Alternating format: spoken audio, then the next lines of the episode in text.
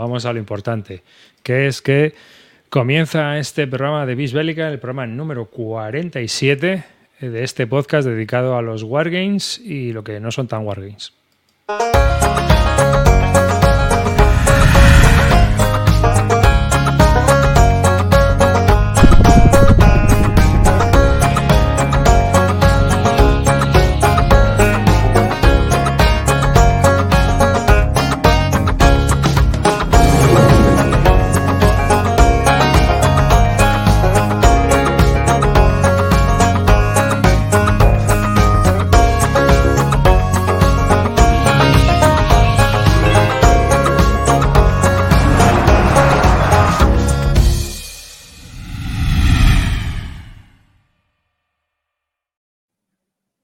Pues nada, hola y bienvenidos a este programa de Bisbélica, el número 47 de un podcast dedicado a los Wargames, juegos de tablero, simulación histórica. Y un saludo de quien nos habla, David Arribas. Conmigo tengo a Calino. Buenas, amarillo mamón, curra de una vez, hazme la intro nueva, ya. A Roy Celacanto. Y aquí estamos, preparados para enfilar la recta de noviembre a toda velocidad. Río, el gran rey. Por el trono. Buenas a todos y es posible que os tenga que dejar en mitad del podcast para ir a mis quehaceres. Y lo primero, lo primero, porque este programa va así, es esto.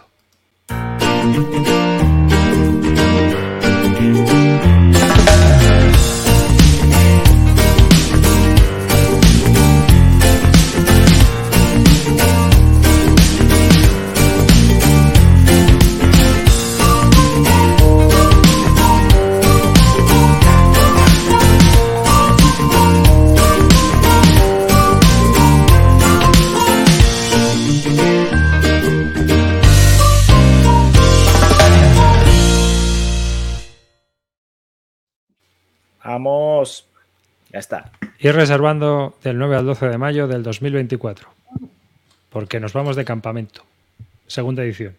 Dilo, sigue, Calino. Sí, explica. sí, poco más hay que decir. De momento solo anunciar las fechas. 9 al 12 de mayo fue, eh, bueno, ya Voz Populi en, el, en Batalladores, donde estábamos Río y yo y, y todo el mundo nos preguntaba, ya no nos preguntaban si se iba a hacer, nos decía cuándo se, cuándo se iba a hacer, qué fecha era.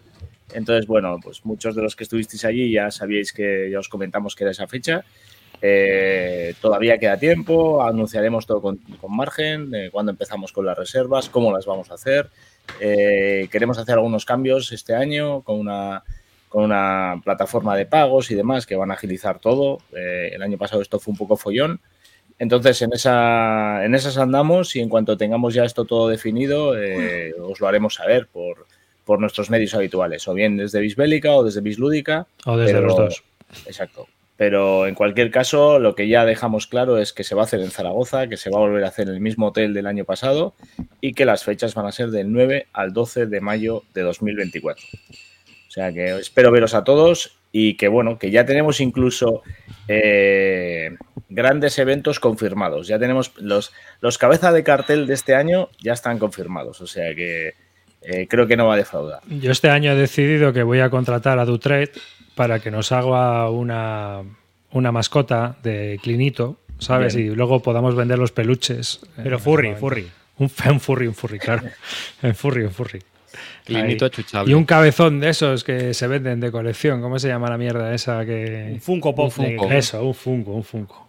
Un Funko de, de Clint Eso. sería grandísimo, sí. Eso es. Pues sin más, no vamos Con a una buena almendra. No, no hay mucho más para contar todavía, pero que nada, en futuros, ya a partir de ahora, pues en futuros eh, programas os vamos a ir soltando datos. Bueno, a mí el otro día me contactó Nuevo Mordor para invitarme al programa de Willy el Tuerto con Pau, del de Todos Somos Slot, que lo hacen una vez a la semana. Y estuvimos Roberto Guismo, yo, Nuevo Mordor y Pau hablando de Wargames. Por si queréis echarle un vistazo al programa, pues lo ponen en YouTube y está aquí en Twitch, en el canal de Willy el Tuerto, o ponéis Todos Somos Slot en el buscador y os sale. Y estu- estuvimos hablando de Wargames de simulación. Así que eh, un saludo a Pau y un saludo a, a Nuevo Mordor, que fueron súper majetes y hospitalarios con Gizmo y conmigo. Y poco más puedo decir de eso. Que veáis el programa si os apetece, que estuvo bien. Y eso. Y, y bueno, antes de que comencéis con los batalladores, yo he traído un tema, tío. He traído un tema. Un tema, sí. ¿De investigación? ¿O solo- no, solo tema? No, no, es un tema de reflexión, una reflexión. Eh, es interesante. Os voy a explicar. Espérate, porque para prepararlo tengo una foto que quiero luego enseñar y va a estar aquí. Bien. Lo que os quiero contar es lo siguiente. El otro día, eh, un amigo mío, Pedro, me dice, jo, tío, ¿has visto esto? Y entonces me enseña esta foto. A ver. Vamos allá. Esto es un concurso de hípica vegana. No sé si lo habéis visto alguna vez. Sí, lo he, sí lo he visto, sí. Son señores que se visten con como jinetes y llevan un caballo de, de madera con un palo, ¿no? ¿Dónde Y entonces- hostias querrá llegar? O sea, Entonces, ¿cuál es la movida? La movida es la siguiente. Esto lo llaman hípica vegana o hobby horse, ¿no? Afición hípica. Hay campeonatos y toda la leche. O sea, si buscáis hobby horse en YouTube vais a flipar, pero flipar. ¿Vale? Bueno, pues esto, esta foto que he puesto, para los que nos estéis escuchando, he puesto una foto de unos señores que van vestidos como jinetes, ¿eh? de estos de doma o de doma hípica, y que llevan un caballo de juguete de- con un palo de madera, a lo cual denominan eh, hípica vegana, porque, bueno, pues es ecosostenible y demás. Y entonces me dice, el mundo se va a la mierda. Y me quedo pensando y digo, y me lo dice un tío que juega a los soldaditos con cartoncitos. ¿no? Y entonces tuve una epifanía, tío. Porque, claro, llegué a la conclusión de que estamos haciendo el canelo porque los juegos de mesa no son solo industria cultural. O sea, no es más, es más, va más allá de la cultura, va más allá de, de ahorrarnos un 17% del IVA eh, a la compra de un juego. Los wargames es guerra vegana. Pensarlo. Guerra auto, autosostenible, ¿no? Es guerra sostenible, resiliente. Y debería ser uno de ese. Y yo creo que eso se podría vender en los proyectos culturales. ¿Sabes? Es decir, la resolución de conflictos mediante un sistema autosostenible. Porque con cartón, o sea, tú p- pensarlo. Cartón. ¿no? O sea, ¿cómo lo veis? O sea, Bueno, si lo haces con plástico ya no estaríamos hablando de sostenibilidad. No, de la de minis y tal, pues, pero bueno, sigue sin palmar la gente, o sea, no estamos bombardeando hospitales, ¿sabes? Yo, eh, ha sido más allá de lo que yo siempre he pensado, que era que los, los juegos con animales antropomórficos como el como el, el Root eran el, el- los wargame veganos, pero tú, tú has ido más allá. No, no, pero es que, espera, espera, eh, ahí he llegado a otra conclusión. Creo que el root es un blanqueamiento cultural de un genocidio. Y en Ah, realidad... De los pajaritos y... A ver, hay un genocidio de pajaritos, de mapaches, ¿sabes? O sea, porque al final es un, es un elemento de contrainsurgencia, donde tenemos a un gobierno aniquilando a sus propios ciudadanos. Pero lo estamos blanqueando con bichitos. ¿Qué habéis bebido, tíos? O sea, ¿qué- qué- ¿Cómo habéis llegado, tío? ¿Dónde estoy? ¿Qué No, pero? Pero, Calino, Bueno, es una reflexión que Walker, Walker Runke te compraría, como lo llaman alguno que yo conozco. A Volko Runke. Pero bueno, Era- cualquier- cual- muchos, muchos wargames tienen esa mierda. Vale, es verdad que no lo. Pero tú, Calino, que tienes un club, plantéalo para el próximo proyecto del ayuntamiento, como ODS, Agenda 2030. Guerra ecosostenible, vegana, resiliente. Resolución de conflictos. elementos bélicos ecosostenibles. Claro. eh, darme la mierda que fumáis porque de verdad se os va, se os va, se os va pero mucho. Eh, Yo creo que. cuando eh, se empezó con la foto he visto, pensaba que, pensaba he que visto que proyectos lo- peores. creía que querías que se sacara el equipo bis lúdica de hípica vegana. O sea, estaba ya viéndome con el gorro y el pantalón corto. Eh, Tampoco, tampoco te importaría. Hombre, yo la foto esa, en vez de ir de traje con un gorro de usar y la, y la botonera, sí, no, no estamos muy lejos. no estamos muy Oye, yo lejos. me iría luego. Recrea- sable de plástico. recreación. Luego seguro que se van a comer a sitios de puta madre, ¿eh? Oye, aquí tiene que pasar barrio- guay. Aquí en mi barrio juegan una liga de. ¿Cómo se llama? De Quidditch. Eh, Pues el juego este de. Bueno, lo de. Y juegan igual que hemos visto en la foto con, con un palo. Pues la gente piensa que yo voy de coña. Es más, seguro que vosotros penséis que yo voy de coña, pero yo creo que esto es vendible en un proyecto, ¿eh? Ojo. Pero ¿qué es vendible? ¿Qué es vendible? Que, que puedas vender que esto es un conflicto bélico en el que se. Claro, tío, papi, trincar una subvención, coño. Lo arreglamos, lo arreglamos en la mesa, que es decir. Claro, Arriba, yo pensaba que el, de la, que el de la intoxicación alimentaria había sido yo, pero me parece que tú has pasado con los. Con pero los yo, yo, entiendo lo que quiere decir porque es darle la vuelta. Normalmente siempre se dice, claro, es que los wargames tenéis unos temas que son malos, que son temas que enseñan valores negativos. Sois unos violentos, que estáis ocultos. No. Ocultos, en realidad sois todos unos filonazis, no sé cuánto. Sí, Esto es dar la vuelta, esto es decir, no, no, no, no. no Nosotros no, hacemos resolución de conflictos y de temas bélicos de una forma que en la que se libera, se liberan los, los malos rollos, pero lo que queda no, no es malo para nadie. Hombre, yo, de verdad, si este concepto lo compraran los que la están liando ahora mismo en las distintas partes del mundo, yo, vamos, creo que seríamos todos mucho más felices. Bueno, eh, yo igual me bastaría el, de, el concurso de tortazos. Este que se agarran a una barra y le metes un tortazo y si no lo dejas en coma sigues dándote tortazos. Pues con ese también me vale, que se den entre los dos que están organizándola. Pero a ti, a ti no te parece una buena, o sea, es decir, es, es, es una buena opción para darle los morros a todo el mundo que siempre está diciendo que si estos son una banda de violentos ocultos, que somos unos filonazis, que, que cuando bombardearon un hospital, que ahora cuando juguéis un Wargame de cartoncitos estaréis contentos. Llevaba tiempo sin poner voces arriba, tío. Llevaba tiempo esperando este momento. No, pero es eh, cierto, nunca os ha pasado estas cosas. Que alguien nos dice, jo, pero Wargames, ¿cómo jugáis estas historias o no sé qué, no sé cuánto? A mí, personalmente no me lo han a mí personalmente no me lo han dicho nunca, pero sé que es un sentimiento que, existe. O sea, eso y te pueden torcer la cara en algún momento. Sí, sí, sí. En, sí. En, mi grupo no distinguen entre juegos de mesa y Wargames. Quiero decir que mis amigos saben que tengo cartones en casa y se acabó, no distinguen. Entonces no profundizan. Dentro de, la, de, yo creo que igual es más dentro del propio hobby.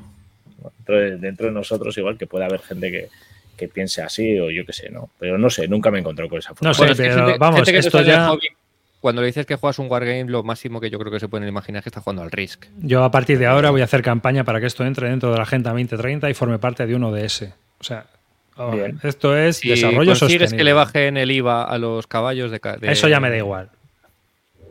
Pero, porque yo paso deriva, pero bastante tengo. Pero lo otro, ya ves, sin problemas. Bueno, eh, después de esta disquisición filosófica y metafísica, que yo creo que no nos va a llegar a ningún sitio, eh, o sí, quién sabe, ¿eh? quién sabe.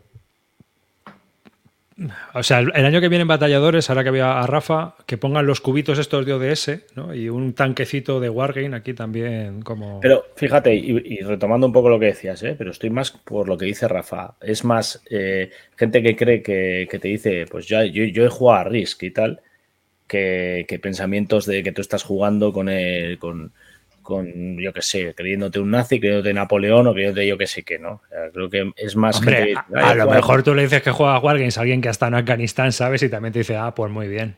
Claro, evidente. Sí, sí, sí. Eso es, sí, sí, sí. o sea, que, pues, oye, pues, pues muy bien, ¿eh? Ahí sí. con tus jardoncitos veganos sostenibles, ahí, ¿eh? ecosostenible, ahí total. Creo que es indiscutible que la persona que juega a Wargames al final tiene un vínculo con la historia y ese vínculo con la historia te hace también eh, pues que haya, que haya ese posicionamiento, ¿no? O sea, creo, y creo ahora que hay las dos tendencias, ¿eh? Porque hay gente que... Sí, pero cuando... Sí, hay, las, hay, las, hay, hay las, dos tendencias, pero, pero yo creo, por lo que yo veo un poco, por lo que tal, es que habiendo cierta especie de interés por, por, todo lo que es la historia, pero yo creo que se es mucho más consciente de las barbaridades y lo duro que es, que a lo mejor gente que, a lo mejor que tiene una, un acercamiento menos, menos directo a lo que es el, el conocimiento de un conflicto. Ver, yo, yo, creo que hay de todo, porque muchas veces la gente te habla de las campañas, pero no se lee la parte chunga. Y ya, la parte claro. chunga hay en todos lados, ¿eh? Sí, pero sí, tú sí que eres capaz de ver cuando juegas en un juego, ver cuando las, el, los números de bajas que se producen, lo, lo que puede ser una picadora de carne en, en, muchos juegos. O lo puedes ver como un blanqueamiento también de, claro, del mismo bueno, tema. Sí, puede ser. Sí, pero, pero aun viéndolo como, como un blanqueamiento, ves el horror. O sea, eres consciente de que ese error se da. Da igual, da igual desde qué lado lo veas, incluso aunque pienses de, de, un, de una determinada manera política. ¿eh? Creo el tema que, que hay con nadie... los juegos, el tema que hay con los juegos es que lo normal es que tú cuando estás jugando un juego estés en lo del Magic Circle, este que llaman los ingleses, estés de cachondeo con los amigos. Y ahora este de cachondeo con los amigos. Yo os conté alguna vez la historia de que me prohibieron hacer chistes de judíos jugando al War in Flames. ¿Lo he contado en directo? No. En directo, ¿no? Hace muchos años yo jugaba al War in Flames y, bueno, pues hacían chistes de judíos, no pasa nada. hace 20 años, se ha prescrito, no, no pasa nada. Y entonces invitamos a un amigo nuestro, eh, Samuel, que, que sospechábamos que, era judío. Tenía un poco de fisonomía, sabíamos que había ido a un bar mitzvah, y entonces en un momento me hicieron una, intervención mis colegas y me dijeron, eh, Roy, se acabaron los chistes de judíos en el War in Flames. Y yo dije, bueno, vale, vale, entiendo esa situación, vamos a pararlo y no lo vamos a hacer. Luego hablamos con Samuel, Samuel no era judío y, tal, tal, tal, y, no pasó nada. Y nos reímos todos mucho del tema. Pero oye, en el momento nos dimos un corte, porque salíamos del círculo que teníamos nosotros. Hmm. Esto, pasó hace muchos años. Lo que pasa es que es verdad que yo creo que la mayoría, eh, menos cuando a lo mejor juegas algún juego de, que representa la guerra moderna, que sí que te puedes encontrar con alguien que ha vivido el conflicto de una manera más o menos, a lo mejor no directa, pero que conoce a alguien. Eh, y pasa, por ejemplo, con él, yo sí conozco gente que no quiere jugar al Brotherhood Unity porque tiene, tiene cierta vinculación con, gente que ha estado allí, gente que lo ha sufrido, eh, yo lo, entiendo perfectamente. Mm. O o a lo mejor ahora incluso que se está hablando de que van a sacar juegos de Ucrania, de la campaña de Ucrania, etcétera, etcétera. Yo entiendo perfectamente que haya gente que haya tenido un, un pues una relación más directa con eso y no le haga ni puta gracia. Pues yo, antes, yo antes tenía más, mm, más eh, escrúpulos con eso, es decir, eh, me afectaba más, pero cada vez, tío, menos menos. Pues porque estás poniendo cartones, no estás representando nada. Claro, efectivamente, efectivamente. ¿no? O sea, por ejemplo, ahora estoy leyendo mucho sobre postcolonialismo y Vietnam, que tienes todo el juego detrás. Ahí sé. O sea, que fue una, también una de las primeras guerras televisadas. O sea, ahí hubo barbaridades por los mm. dos bandos de todo tipo, de todo tipo. O sea, la población civil ha sufrido ahí lo que no está escrito. Mm, eh, leer sobre ese tema, obviamente, el juego no te va a representar eh, efectivamente cuáles son los daños colaterales o qué es lo que ha sufrido la población o incluso la guerrilla o el ejército para, para eh, cuando, cuando estuvo en esa guerra. Pero sí que es cierto que, ya tienes una visión completa, un poco más completa de todo el, elemento. Y, que luego juegas la parte, digamos, operacional, militar y bueno, pues a ver, yo creo que lo importante es que todos seamos conscientes De, que estamos, de que estamos jugando juegos. Es un, a ver, el juego es un simbolismo. Eh, igual que hemos jugado de niños a coger una pistola y hacer que... No es una representación de la realidad, es una cosa que nos montamos nosotros en la cabeza, es un símbolo. Claro, eh, entonces que tú juegues de pequeño con, una pistola, con una pistola de agua a, disparar a tu... no significa que quieras matar a tus amigos, ¿vale? Podemos, discutir, podemos discutir que a lo mejor eso no es lo mejor educación para un niño, lo que queráis, pero bueno, hay que separar lo que es la simbología del juego con lo que es la glorificación de, de un evento. Entonces, no porque tú estés representando eso dentro de un juego, estás glorificando eso para nada. Yo soy capaz de, jugar perfectamente a Secret Hitler, que me toque ser nazi y, jugar haciendo así. Y, eso no quiere decir que esté blanqueando para nada la ideología fascista. Eh, eh, eh, en ese aspecto, vale, estamos hablando de un juego de Segunda Guerra Mundial, tenemos películas, libros, lo hemos visto hasta, la saciedad y creo que hasta, hasta cierto punto pues está más digerido todo eso. Pero ¿qué opináis de que saquen ahora un juego de la guerra de Ucrania o de lo que está pasando en Gaza? ¿Creéis que el efecto... Aquí hay dos cosas. Primero, lo que decíais, el que lo está viendo muy reciente y lo ve con la perspectiva de que está encima de la mesa ahora mismo y que no lo jugaría ni por el forro. Y no creéis que, no, sé si llamarlo morbo, pero eh, poder jugar algo que... No sé, de hecho, eh, creo que el Simonichi de Ucrania eh, se empezó a vender un huevo a raíz de, que, de la guerra empezó a, ha habido reventa en ese juego a punta pala por esa mierda. Y, ahí está también esa, esa, parte. O sea, decimos Pero tú crees, bueno, ¿tú crees que eso es morbo.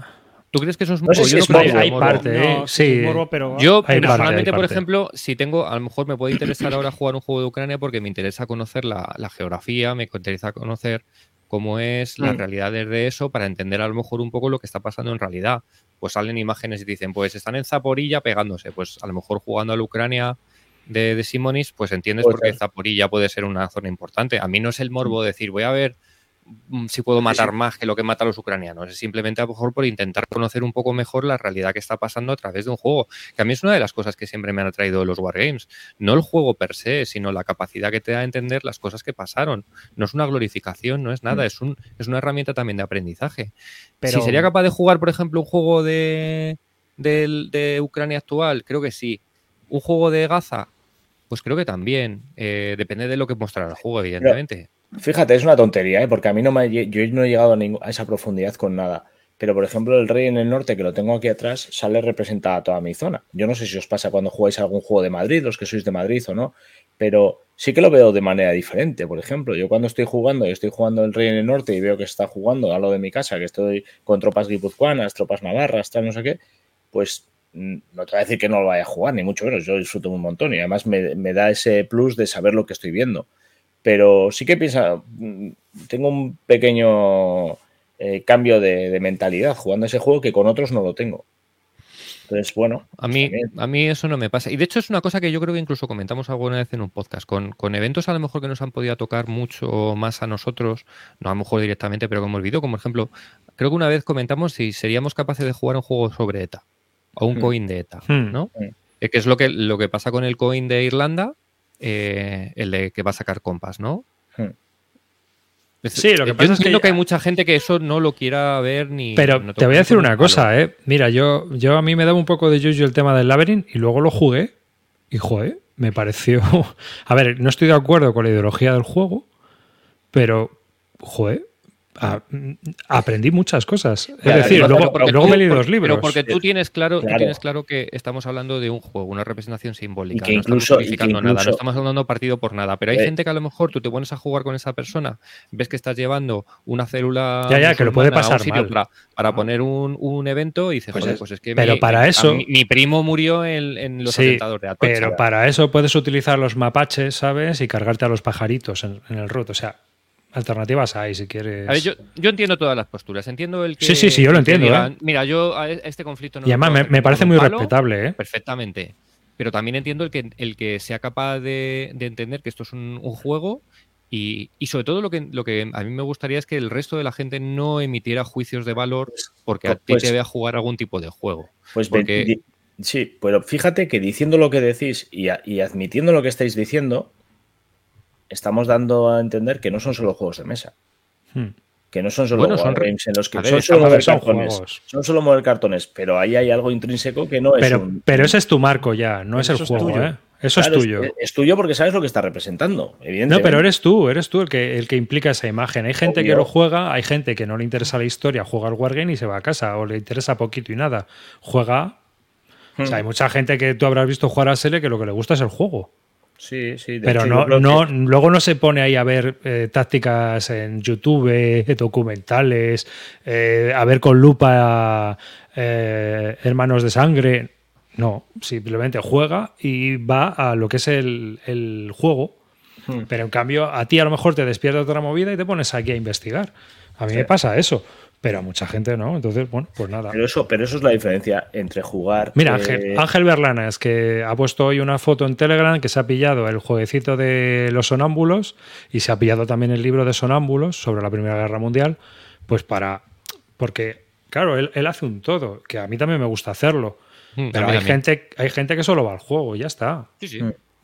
Pero, pero dentro de esto, eh, aquí está la gran diferencia entre jugar un euro, que puede tener mecánicas incluso parecidas en algún momento a un wargame, o jugar un wargame o un juego histórico.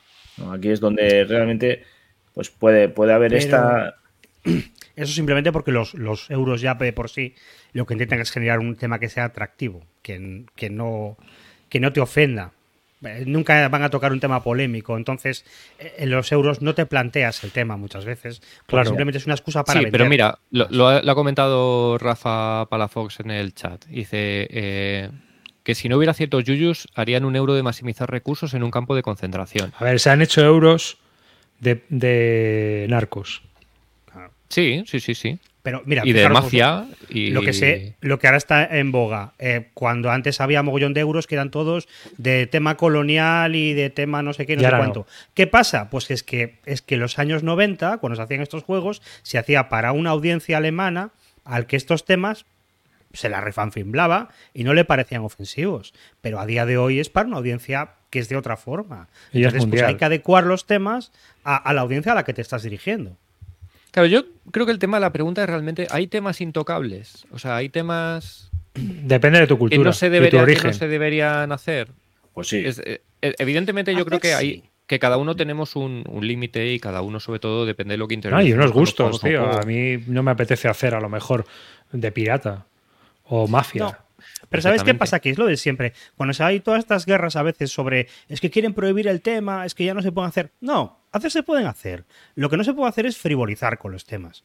Y el problema que hay con los euros es mm. que convierten un tema que puede ser importante en un asunto de mover cubitos. Y ahí está el tema. En un wargame no importa tanto porque va una audiencia más pequeña, va una audiencia que está generalmente más especializada. Entonces es más difícil frivolizar con estos temas. No, no son lo mismo, exactamente. Esa es la gran diferencia. Sí, sí, eso es muy buen punto. La frivolización del tema. Es así, tal cual. Bueno. bueno. Eh, bueno, pues la épica vegana termina en un debate serio. No está mal, ¿eh? ¿eh? Yo lo sabía, yo lo sabía. Sabía que esto iba a traer cola. ¿Eh? Y veremos, veremos. Más, más. Bueno, antes de nada, yo es que tenía por aquí. Pienso, pienso entrar al campamento Barton con pantalón corto, la chaqueta y el casco. Y, este. Así voy a entrar. Yo tengo un caballo, ¿eh? La niña tiene un caballo de eso, si quieres te lo traigo. Espero que me esperéis todos en la sala ya preparados y un foco me ilumine cuando entre con mi, con mi caballo de madera. Pero por lo menos, por lo menos una, guerrera abotonada de usar, ¿eh? Si no, Hecho. nada. Nos daremos tortas con, el guante blanco. Bueno, aquí estamos Roy y yo que, hemos estado en casa. Eh, pero vosotros habéis estado en unas de las convenciones más importantes de este país de Wargames, con permiso de las Bellota. Entonces, contarnos qué tal batalladores este año, qué tal este 2024. Espectacular. Eh, vamos a ver, poco tenemos que. Hay, que comenzar diciendo que batalladores eh, son el camino a seguir del campamento Barton. O sea, ellos ponen la alfombra roja y nosotros lo que hacemos es copiar lo bien que hacen otros un evento, un evento de este calibre, ¿no? Este año han mejorado en todo, han, han añadido más salas, más espacio, más gente han incluido mejoras de tipo pues, para beber agua. Eh, este año han, regalado una, botella de agua, que es la que tengo aquí traspuesta, una botella metálica. Entonces tú con tu pegatina ibas, cogías agua de unas, garrafas que estaban dispuestas por todas las salas y eh, disminuyes el impacto de, ambiental, consigues que todo el mundo esté bebiendo a todas horas y, sí que genera la mitad de basura, que esto es uno de los problemas que, por ejemplo, yo vi o destaqué del campamento Barton, ¿vale? Dificultad de poder tener eso limpio de manera continuada con, tanta con tanto botellín de agua. Eh, además de eso, pues se juntan 300 personas eh, enfermas por los juegos de mesa, en este caso todo guardameros, y, y ir a disfrutar. O sea, todo lo demás, pues ya lo conocemos, ya sabemos lo que es y hay un equipo brutal de gente trabajando del club. Eh, están todo el rato atentos a que no te falte nada, que todo el mundo esté cómodo y, merece la pena pues a un 200%. Desde mi punto de vista solo puedo eh, apoyarles, aplaudirles y seguir eh, animando a que sigan haciendo unas jornadas como las que hacen porque no se obtiene beneficio de estas cosas, solo se hace para que la gente disfrute y se lo pase bien. Y, bueno, pues ahí está, que empezaron con 30 personas, poco a poco fueron subiendo y ahora juntan 300 personas en, uno de los eventos más grandes del panorama nacional, quitando las bellotas, ¿vale? Eh, sin entrar en si son mejores, son peores, eh, eh, totalmente diferente el formato de una y de otra. No, mira, es fácil, son peores, ya está, seguimos. Así quedamos bien, ¿no? En cualquier caso, para mí, son las jornadas que tengo marcadas en el calendario como como que no pueden fallar, junto con Astur Lúdicas. Y, para mí, pues no puedo destacar nada más, porque yo creo que pues, pues ya, ya, se ha dicho todo de lo que son estas jornadas. No sé si Río tiene algo más que aportar, pero para mí el evento top. No, a ver, yo eh, estando de acuerdo en todo lo que ha dicho Calino, eh, a mí me parecen unas jornadas magníficas, eh, pero ha habido ciertos cambios este año que en principio suena mejor, pero es verdad que a mí me han generado un, un, poco un sentimiento un poco distinto de la de otros años. Y es una cosa tan tonta como, por ejemplo, que han cogido una sala adicional eh, que no está junta con, con, el resto de las, de las salas, lo cual es estupendo porque tienes menos problema para coger salas, siempre tal.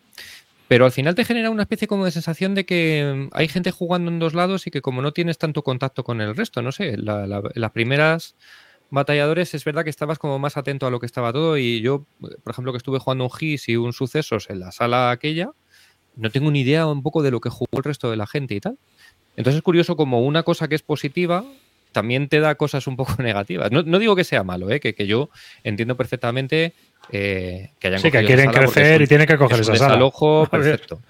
Pero es verdad que justo te genera a lo mejor una sensación, o a lo mejor es una tontería mía, ¿eh? que mm. cualquiera te diga, coño, pues levántate y date una vuelta. Pues sí. No, yo, yo, te lo compro. eso, ¿eh? Te lo compro y de hecho eh, tengo esa misma sensación, pero es verdad que Batallador tiene un evento en el que ya junta editoriales, tienen mesas muy grandes ocupadas por ellas y, y, el año pasado, por ejemplo, sí tuve una sensación de que en momentos puntuales estaba todo a tope todo lleno.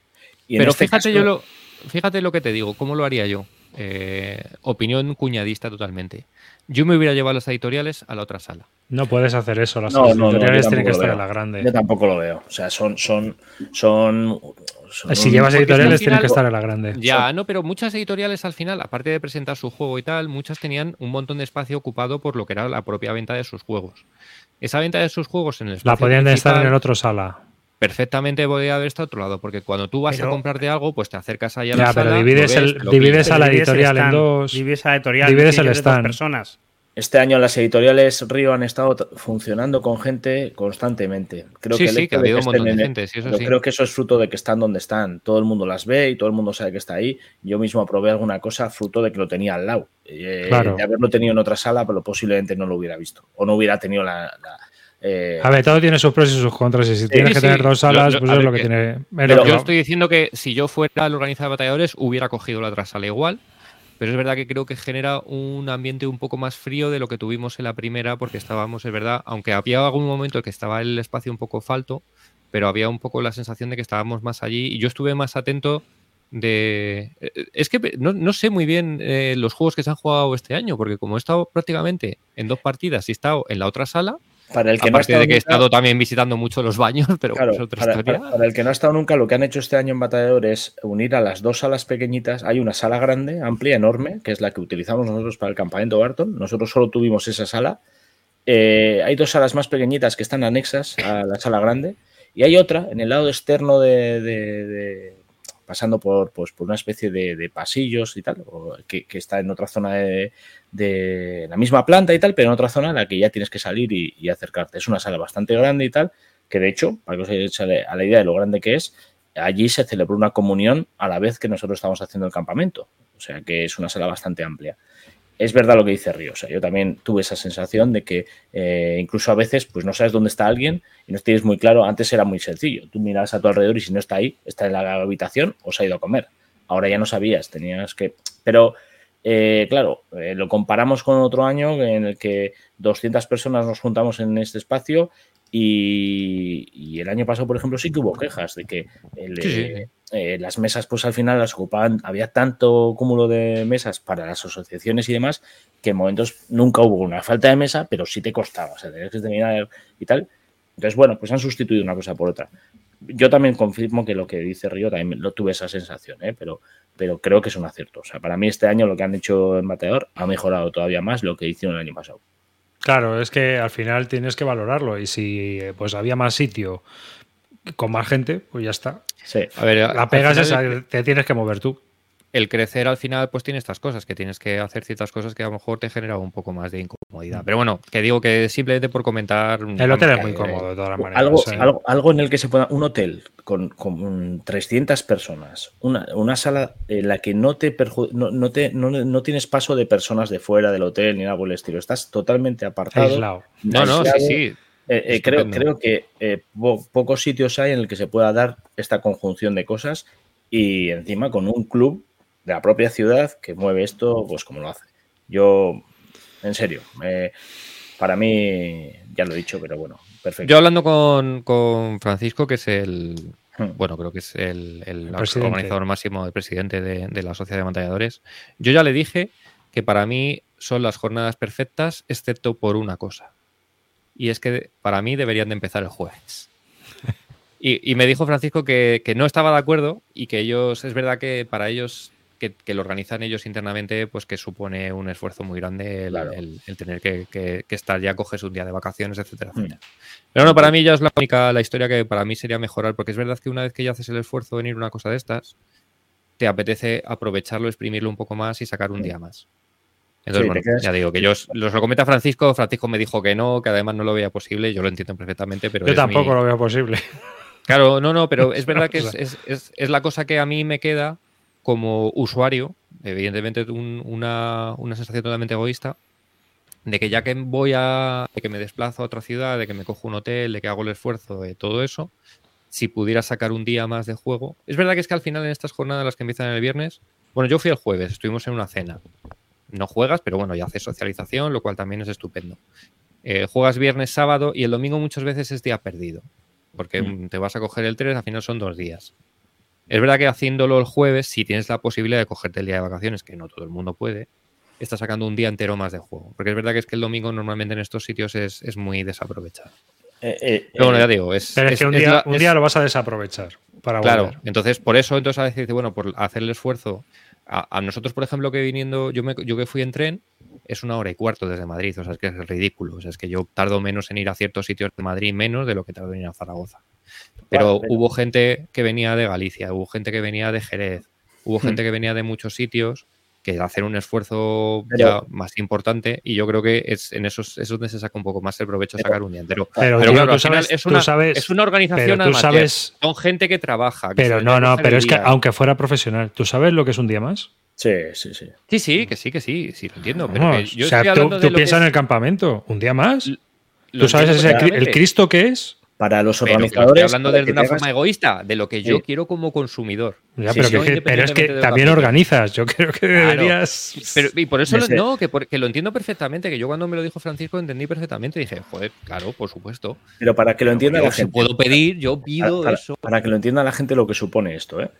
Esto supone, nosotros llegamos el jueves, llegamos el jueves yo tarde, porque tuve que trabajar y tal, y cuando yo llego todavía están montando mesas, distribuyendo eh, tuvieron que ir al ayuntamiento a buscar más mesas que les dejaban ellos, tenían que recoger todo. Bueno, yo el lunes les llamé, le llamé a Francisco y el lunes al mediodía seguía desmontando material todavía para poderlo devolver. Eh, esto supone que si tú quieres ir el jueves, esto tiene que empezar un miércoles. Entonces al final yo entiendo, entiendo la... Y, y luego otra cosa, que es que allí hay una mesa de batallador del club que está constantemente gente solo por y para los que están jugando en mesas. Es decir, para atenderte y lo que necesites y cualquier cosa. Que, eso también supone un esfuerzo aún mayor.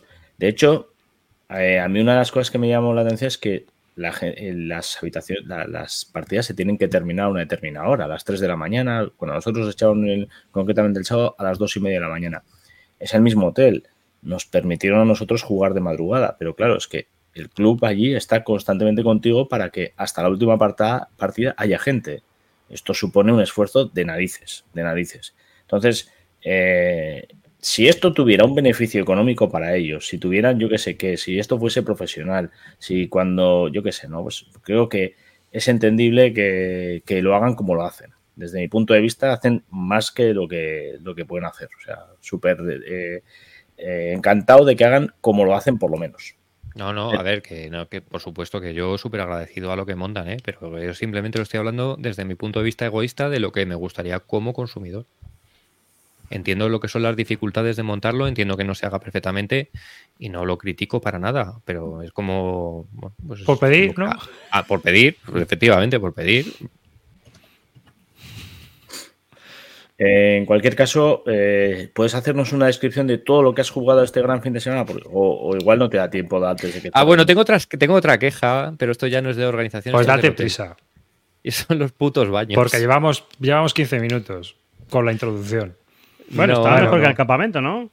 el puto baño del hotel, o sea, del, del, hotel, macho, que este año fui un usuario usuario duro del. Porque, bueno, no, no sé si la gente, la gente lo sabe, pero a mí me dio una intoxicación alimentaria el, junto con otro compañero de, de club y el sábado me tiré todo el día metido en el puto baño cagando. Claro, por, eso quieres un día más. Efectivamente, entonces me hizo corto. Pero, pero Estaba jugando al GIS y tenía que dejar la carta preparada y decir, bueno, me voy cuando me toque dar la vuelta a la carta y me jugáis esto. Los baños estaban bien, estaban reparados, estaba todo bien, ¿no? No, no, no, no, no. Eh, había algunos que no, que no, que estaban cerrados, que no se podían entrar. Eh, algunos tenían la tapa rota, digo porque pasé por todos. bueno, pero eso es mejor a que esté la luz apagada y no la luz, Había una luz apagada. Bueno, nos has hecho el control de calidad para mayo ya.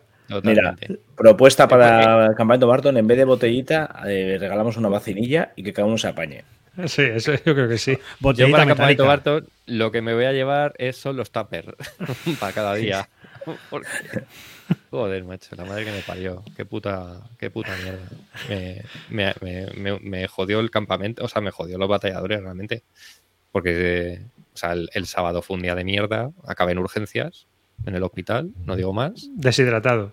Deshidratado, enchufado ahí al bote de suero y el domingo, en vez de quedarme, me cogí el ave y me volví pronto. Para que luego digáis que los Wargames no entran en el tema. Fijaos, este tío se, se fundió. ¿Quién eras? ¿Asburgo? ¿Qué eras? No, yo era otomano. Turco. Otomano, pues ya lo tienes. En el viaje, en el viaje en el barco te se puso malísimo. Me sentó mal el kebab. ¿Y, qué, ¿Y qué le diste? Venga, cuéntanos un poco. Bueno, pues yo eh, jugué solo un sucesores. O sea, la verdad es que fueron bastante tristes. No, bueno, lo primero que jugué fue con Calino, que estuvimos jugando un Águilas de Francia. Ah, sí. Eh, una partida introductoria a Ligny con, varias personas para enseñar el sistema. Estaba Nico Scooby, ¿no? Nico, eh, Amarillo, tú. Amarillo, sí. Zukov, que lo recuerdas. Eso es. Y estuvimos jugando... Amarillo, que tiene toda la colección de eso. Sí. Y no la Bueno, como, como yo.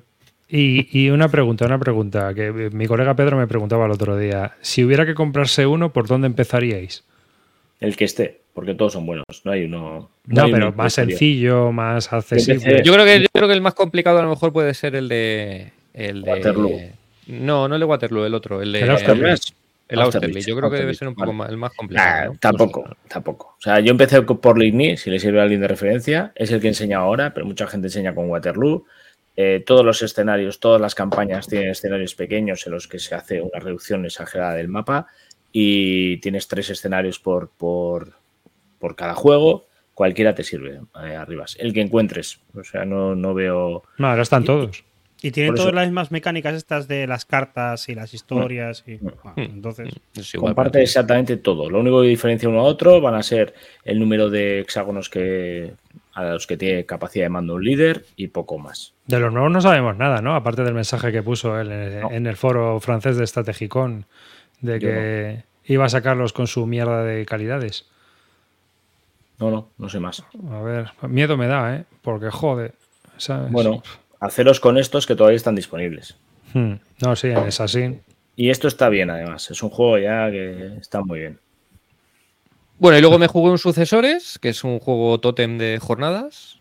Oye, qué guay, ¿no? Que seguís jugando, se sigue jugando sucesores, ¿eh? Sí, sí, sí, hubo, varias partidas. Pero es que además, creo que además para jornadas pega bastante bien. No, y aparte de que sabes qué pasa, que es que es accesible, tío, es que se termina, tronco. Sí, sí, o sea, es que es, un juego que empiezas y, y, son 5 o 6 turnos, tío. Sí, sí, sí, sí. Volví, a mojarle volví a mojarles la oreja a todos creo que cuento mis, mis partidas en los eventos estos casi por, por, triunfos. A mí, me flipa, a mí me flipa que es del año que es, tío, sea tan corto y esté tan ajustado de duración. bueno, corto, ¿eh? justo esta partida ¿Para lo que, es? para lo que es. nos fue a cuatro horas y pico, ¿eh? Bueno, perfecto, perfecto. Pues es que estoy jugando algo comparable a un GIS en, intensidad. sí, sí para unas jornadas estaba muy bien. Y, bueno, para mí es un juego, siempre que tengo unas jornadas eh, intento jugarlo porque la verdad es que a mí es un juego que me encanta. Y, había, varias, ¿eh? Había varias. Sí, sí, hubo, varios sucesores. es que está bueno porque este juego lo había sacado GMT en su día, pero había quedado ahí descatalogado. Y con la nueva edición de Palanx se está volviendo a jugar y me da, me da mucha ilusión. Porque es, es verdad que a lo mejor es un juego que es más complicado jugar fuera de unas jornadas, porque es verdad que tienes que liar a cuatro o cinco personas. Pero, eh, largo. ojo, pero son cuatro, no son seis. No, sí, es, más fácil que un GIS, evidentemente, y es más corto un GIS, o sea, es más fácil que montes una partida sobre un GIS. Incluso es más fácil de explicar para gente que viene nueva. Es un juego que, si has jugado un Aníbal, cualquier cosa así, prácticamente el motor del juego es el mismo. Entonces es un juego que se. Yo, la explicación es una cosa que es asequible hacerla en el mismo momento, no como el GIS que dices, bueno, pues le te las reglas con una facción preparada porque tiene mucha más mandanga. Hmm. Y luego, y luego jugué un GIS, eh, un GIS que fue un poco entre mis ausencias, en el que tenía que dejar escrito prácticamente mi orden para ejecutarla desde el baño. Y, luego que no lo pudimos terminar porque uno de los integrantes, Fer Murciano, se tuvo que ir porque se puso su hijo malo y, lo, dejamos inacabado. Ya cuando estaba justo precisamente él que estaba jugando de francés de ganar. Pero muy chula, muy chula porque estaba, estaba Alberto Bug, que es un crack de oh. esto, se lo sabe todo a tal, Amarillo, que también tiene experiencia, estaba Iván mm. Rojas, que también tiene mucha experiencia, o sea que fue una partida, una partida muy dura, ¿no?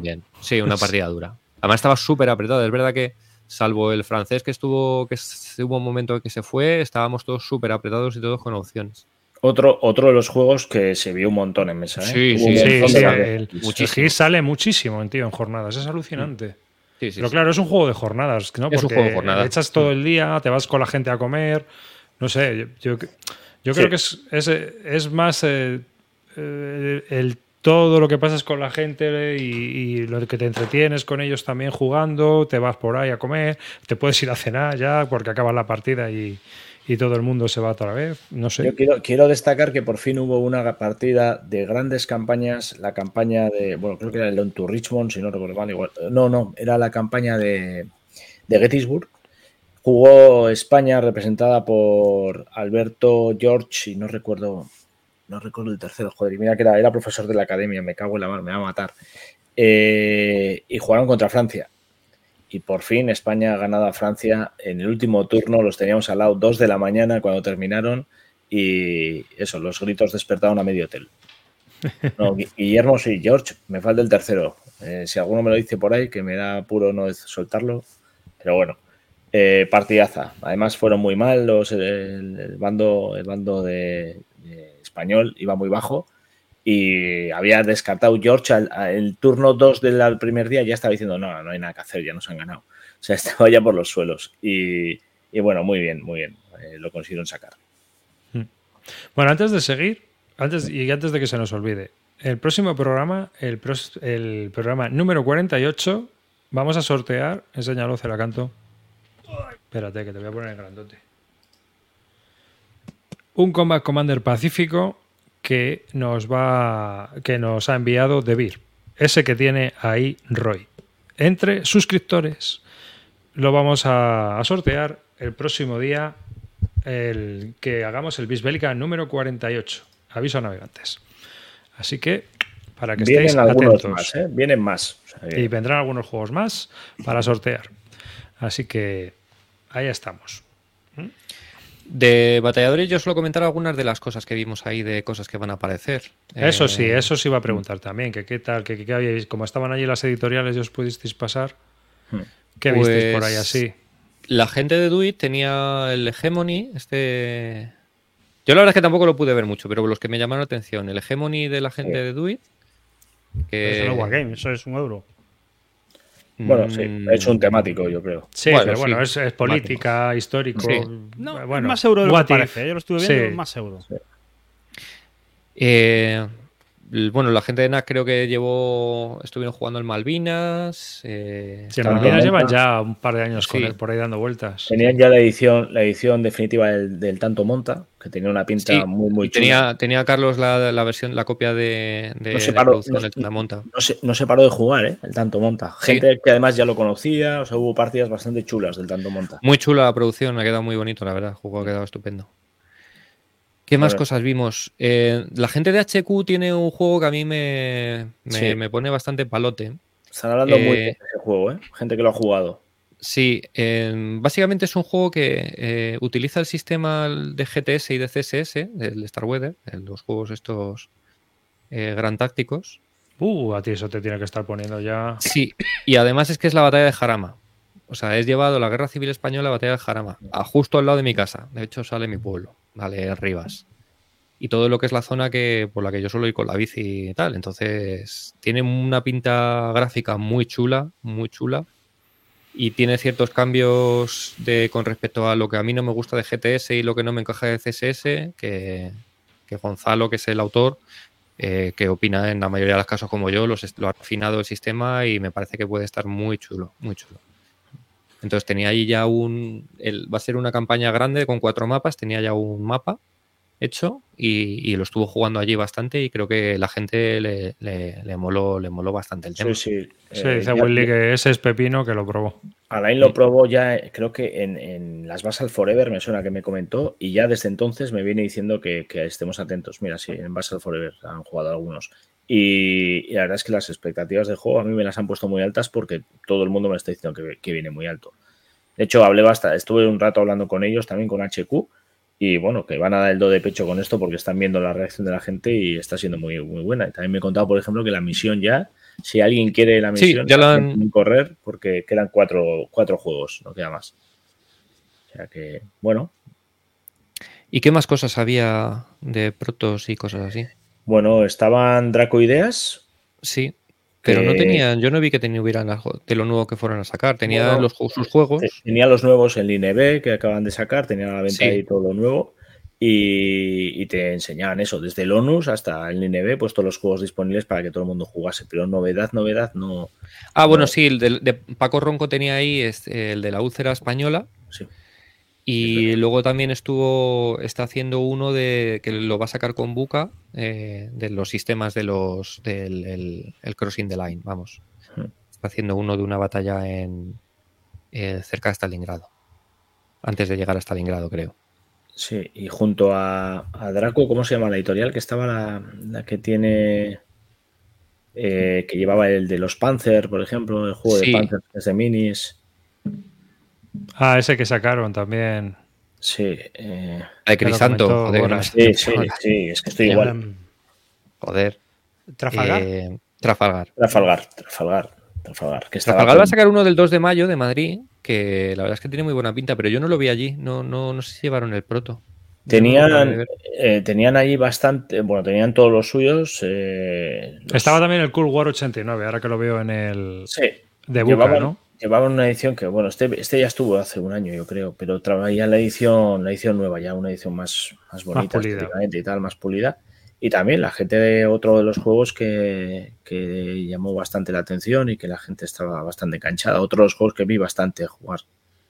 Y bueno, luego, eh, bueno, eh, Protos estaba el de Alain, que también, que probé. Sí, el de Alain de fútbol, sí. El de Alain de fútbol, que, me sorprendió una barbaridad. ¿eh? Este es más para bis lúdica, pero eh, malo que yo lo diga porque, porque sí. Y luego otro juego que estuvo ahí, que estuve jugando, es el nuevo proto de, de Gradalle, del que todavía no se puede hablar mucho, pero solo decir que lo jugué por la noche y había 10 personas a mi alrededor viendo mis decisiones porque es un solitario y era un descojono, era un descojono, o sea, brutal. Eh, no, no voy a hablar mucho, ya, ya, ya irán soltando información, pero tuve la suerte de probarlo y es de estos juegos que me dijo, oye, si quieres te doy el proto te lo llevas y lo jugáis ahí en el club me vas contando a ver qué tal.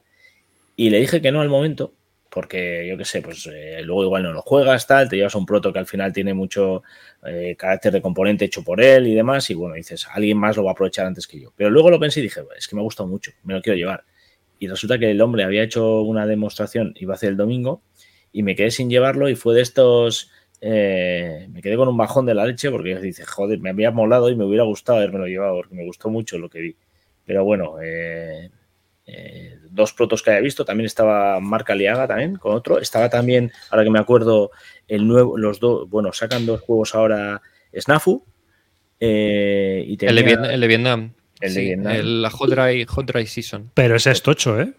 Ese es tocho, ese es de lo. Ese va a ir en caja, va a ser el primer juego en caja que vaya a sacar. Y, lo curioso es que ese le iba a sacar Legion. Estaba en Legion, estuvo en Legion en, preventa, pero no salió adelante, se quedó encajado. Y yo sé que a, eh, le gustaba mucho. Al de Snafu, a Oscar. A Oscar. desde hace mucho tiempo y estaba ahí como. Y al final ha dicho, ven, pues que te lo saco yo. Y va a ser el primer juego que saquen en, caja. Que estaba Oscar ahí un poco preocupado diciendo, hostia, a ver, porque claro, de sacar juegos en Ziploc a caja es un paso adelante. Yo ese juego no me acuerdo en qué podcast, pero estaba escuchando un mogollón de cosas de él en su momento. Había un tío que estaba hablando todo el día de ese juego. Sí, a mí me estuvo contando Oscar que es un juego muy importante el tema de la gestión de la información, ¿no? Porque. Mm bueno, eh, cada uno de es, asimétrico, ¿no? El, vietnamita, por ejemplo, eh, tiene información de las unidades americanas que estén dentro de la ciudad porque tiene espías eh, que le pasan información. Cuando se sale de ahí, el, el norvietnamita no sabe dónde está. No sé, es, un juego donde, por lo que a mí me contó Oscar, sobre todo que lo más importante es la gestión un poco de la información de, de lo que puedas saber del contrario. Y me estuvo contando un poquito eso, las mecánicas y estuve viendo el mapa. Pero solo tenían el mapa, no, no había ni fichas ni nada, ni lo, ni lo jugaron, solo enseñaron el mapa y, a mí lo que me contó Oscar del juego. Sí, hay poco más, mm. la verdad, de momento. Pero es un juego que lleva ya bastante tiempo, o sea, no... Sí, hombre, esto El juego debe de estar ya hecho, yo creo. Sí, sí, lleva... A ver, que estaba en preorden tres años, no sé, o sea, mira, aquí... Si nos vamos al foro, si nos vamos al foro, de aquí de la BGG, eh, cuatro años. Mm. cuatro años. Sí, yo en Twitter he visto muchas fotos de partidas de prueba y tal. bueno, pues habrá que ver, habrá que ver qué tal. que lleva tiempo. Y bueno, estaba de preorden en, en Legion, pero pues no lo sacaban, ¿no. ¿Se, sabe, algo de plazos? ¿Hablaste algo de con Oscar de esto? Eh, ¿Cuándo se espera este juego o algo? no, la verdad es que no. Es del Revolution, perdón. No. Me contó no, 2025 ponen BGG. Lo que me contó Oscar un poco es que tenían que cambiar un poco, claro, que ellos ahora, por ejemplo, con lo de Ziploc, pues que ellos reciben el material, lo montan allá en el propio club y tal, pero que claro, que al pasar al formato de caja, que ya tiene una serie de necesidades de almacenaje, claro. necesitan un almacén donde meterlo, o sea que ya es verdad que dar el paso de uno a otro tiene ciertas necesidades logísticas que. Pero esto ya sacaron de, tienen el, el bolso roll este es de mesa, ¿no? O sea, es de caja. Ah, bueno, sí, pero ese, era de caja. Una caja chiquitilla. No, lo sé porque no lo he visto, no sé cómo sería. Pero bueno, a mí es lo que me contó Oscar, ¿no? Que era un poco el, cambio de zip a la caja tenía unas ciertas implicaciones con respecto a la logística, pues que bueno, pues que estaban en, que estaban en ello. Pero no, no, no, no le pregunté, tampoco él me comentó cuando se esperaba que saliera. Ah, dice que es menos que un looping el Bolsorol. Sí, ahora que lo dices, sí lo he visto, no, no lo he jugado, este sí que este no lo he visto en caja y es verdad, es pequeño. Bueno. Pues nada, pero muy bien, al final el resumen de, los roteadores, pues, pues estupendas. Resumen eh, el resumen es que paso más tiempo en el hotel de, Zaragoza que, en tu casa. Cualquier, en cualquier otro España. O sea, ya te digo yo que Mi resumen es que las jornadas han estado que te cagas. Literal. Literalmente. Bueno, eso, Aragón 38, este, este, no recuerdo, ¿estaba allí? Dice para Fox que es Nafu ganas de Aragón 38. Sí, eso lo he visto en Twitter, pero no, me suena haberlo visto. Es que ya te digo que entre que mi, mi problema con el sábado. Menos mal que formáis parte de un podcast y hacéis prensa. joder, he contado, hemos hablado de todos, se nos está escapando alguno seguro, pero. Vosotros, como los que vais a Essen con el pase de prensa, a jugar y a comprar. Y que Pero decían que no lo tenían cierto, no lo tenían. ¿Ves? De lo que tenían, creo que hemos soltado todo, ¿eh? No sé, igual ahora se nos. Igual te entra y nos vas contando, porque esta gente no tiene ni idea, macho. Nax llevó los cajotes estos de 20, creo que vendía tres, tres de los Europa Universales de estar de, de ah, sí, los 250 ¿Eso se jugó? ¿Lo llegases a jugar? No, Yo creo que sí que sí que vi, lo vi montado. Lo vi montado, no sé, pero alguien lo montó y no sé cuántas partidas, pero al menos una, una sí que estaba montado y una se jugó. No lo vi, pero mira, desde aquí ya lo suelto en el campamento Barton. Si alguien lo quiere jugar, me ofrezco a llevarlo y que lo juguéis. No, no, y, montaron, y montaron un Heroes of Normandy gigante también súper chulo. Sí. luego Calino, Calino se, se Heroes of Normandy. Esa no es la editorial que acaba de petar. acaba de, efectivamente. Los Devil Peak Games. Si queréis podemos avisarlo. Si alguien está metido en un Kickstarter de Devil Peak Games, Algo que se salve. Algo me gustó el, juego, pero si queréis hablamos del tema. Ya que estamos. Ahí tenéis. Es que no hay mucho que hablar. Hace unos años estuvieron en casi que se van a la quiebra. Coño, reformularon la empresa para, para que fuera más pequeña, pero Les siguieron compró Matagot. Sí, les compró Matagot y siguieron operando. Pero ahora han entrado en quiebra, pero en quiebra de que tienen un liquidador y. Sí, tal cual. Tal cual. Quiebra total con un Kickstarter abierto, con pledge de ciento y pico pavos por persona. Y, era una de las comidillas que se estaba comentando ahí en Zaragoza porque es algo de, hace una semana para aquí. Entonces está la gente intentando ver qué, qué, pasa con su dinero y, y se encuentran con que yo lo que vi era un post de los, de los autores diciendo que prácticamente que, los que quisieran recuperar su dinero del Kickstarter que hablaran con el liquidador que había puesto. Hmm. Dice, toma, este es el, correo del liquidador, habla con él para pedir tu dinero. Claro, a la cola, según esté la ley. Allí, no sé cómo será en Francia. Eh, ¿Queréis que hable un poco del juego? Sí. ¿Sí? Bueno, a ver, es un poco lo. cuenta, cuenta. Tú no eres de tácticos, pero. Bueno, insistimos, la frase que suelto todos los episodios. Nada, no soy de tácticos, pero otra vez más he caído de lleno en Pero una cosa llevó a la otra. Y ahora mismo tengo un Héroes de Norma a mi derecha. Estoy buscando otra caja base que es el Héroes of Stalingrad. Y, no me compro más porque, gracias a Dios, la empresa ha quebrado antes de que yo llegase. Calino, que sepas que vuelve a ser otro táctico que tiene zombies. Sí, lo sé, lo sé. De hecho, ya ahora, mira, os expongo cómo va esto. Esto tiene mandanga para, para llenar tu casa entera de cajas. O sea, es una barbaridad la de cosas que están editadas de este juego. Son tres juegos base. El Heroes of Normandy, que es el original. Luego hay una segunda edición de esa misma caja, que es el, Big Red One, que es el que ahora mismo todavía había en algunas tiendas. Yo no lo he encontrado en ninguna y de hecho me lo he comprado en francés ahora estoy como loco intentando conseguir que alguien me dé las cartas porque no sé jugarlas en francés, obviamente. Algo haré. Y si alguien de aquí me puede hacer llegar esas cartas en inglés, pues sería todo, todo, todo por mi parte placer y abrazos. Eh, el juego es un táctico muy, muy, muy llamativo. En cuanto lo ves en mesa, te llama mucho la atención. Eh, tiene un aspecto gráfico, no sé cómo explicarlo, caricaturesco, ¿no? Más o menos. Sí, bueno, pues eso, eh, llamativo cuanto menos. Me parece que eh, desde las losetas hasta los mapas, los elementos que representa son muy, muy, muy ilustrativos, muy chulos y unos componentes de unas calidades altísimas. Es lo primero que te llama la atención de cuando ves este juego. Hasta el punto de que yo las veces que lo había visto creía que era un juego inchi, un juego muy simple para, para pues para pues una especie bueno que no deja de serlo o sea vamos a las cosas como son es un juego muy muy muy sencillito eh, podría compararse en la escala de los memoir a ese nivel lo llevaría yo pero para mí es mucho más divertido que un memoir eh, la mecánica básica del juego es que tú vas a activar las unidades que quieras en función de un número de cuadros que van numerados del 1 al 4 el 1 al 4, el 1 al 7, el 1 al 8, los que tengas, ¿vale? Y luego una serie de, en principio, un token que es un, un dummy, que no, que no va a jugar, ¿vale? Y lo que haces es, ahí lo estáis viendo, ese, cuadro que está puesto encima de ese, bueno, ese tanque, el Panzer, lo que sea eso, eh, tiene un valor, un número de 1. Tú los pones mirando hacia tu lado y, y, lo que vas a hacer es las activaciones en función de ese valor. El primero vas a activar el 1, luego activa el 1 el rival y así hasta que hayamos activado todas las unidades. Eh, las activaciones son muy simples, son las, las, posibilidades que tienes con una unidad son muy simples, lo que puede hacerte un táctico a ese nivel, ¿vale? Algo mover y atacar o asaltar, básicamente. Eh, pero tiene cartas y tiene detalles que le dan bastante profundidad. Las cartas eh, lo que hacen es eh, pues modificar, como todos estos juegos, como puede ser el, eh, en otros juegos tácticos, modificar las reglas básicas y romperlas de, mil formas. ¿vale? O sea, tienes cosas que, que, te, te, giran totalmente la partida y que te cambian totalmente la respuesta normal del juego.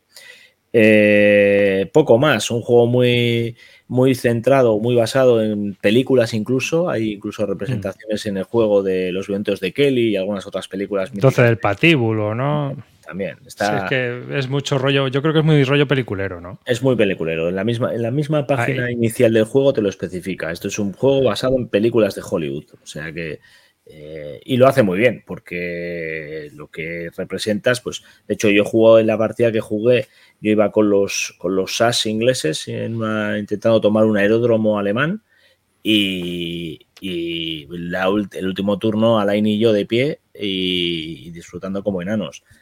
La faena, pues que cuando terminamos de jugar y, vi que me había gustado el sistema, pues es cuando nos enteramos que la empresa había quebrado y que de esto ahora Pero no te preocupes, este sistema alguien lo recomprará y volverá, volverá, a salir la, edición azul.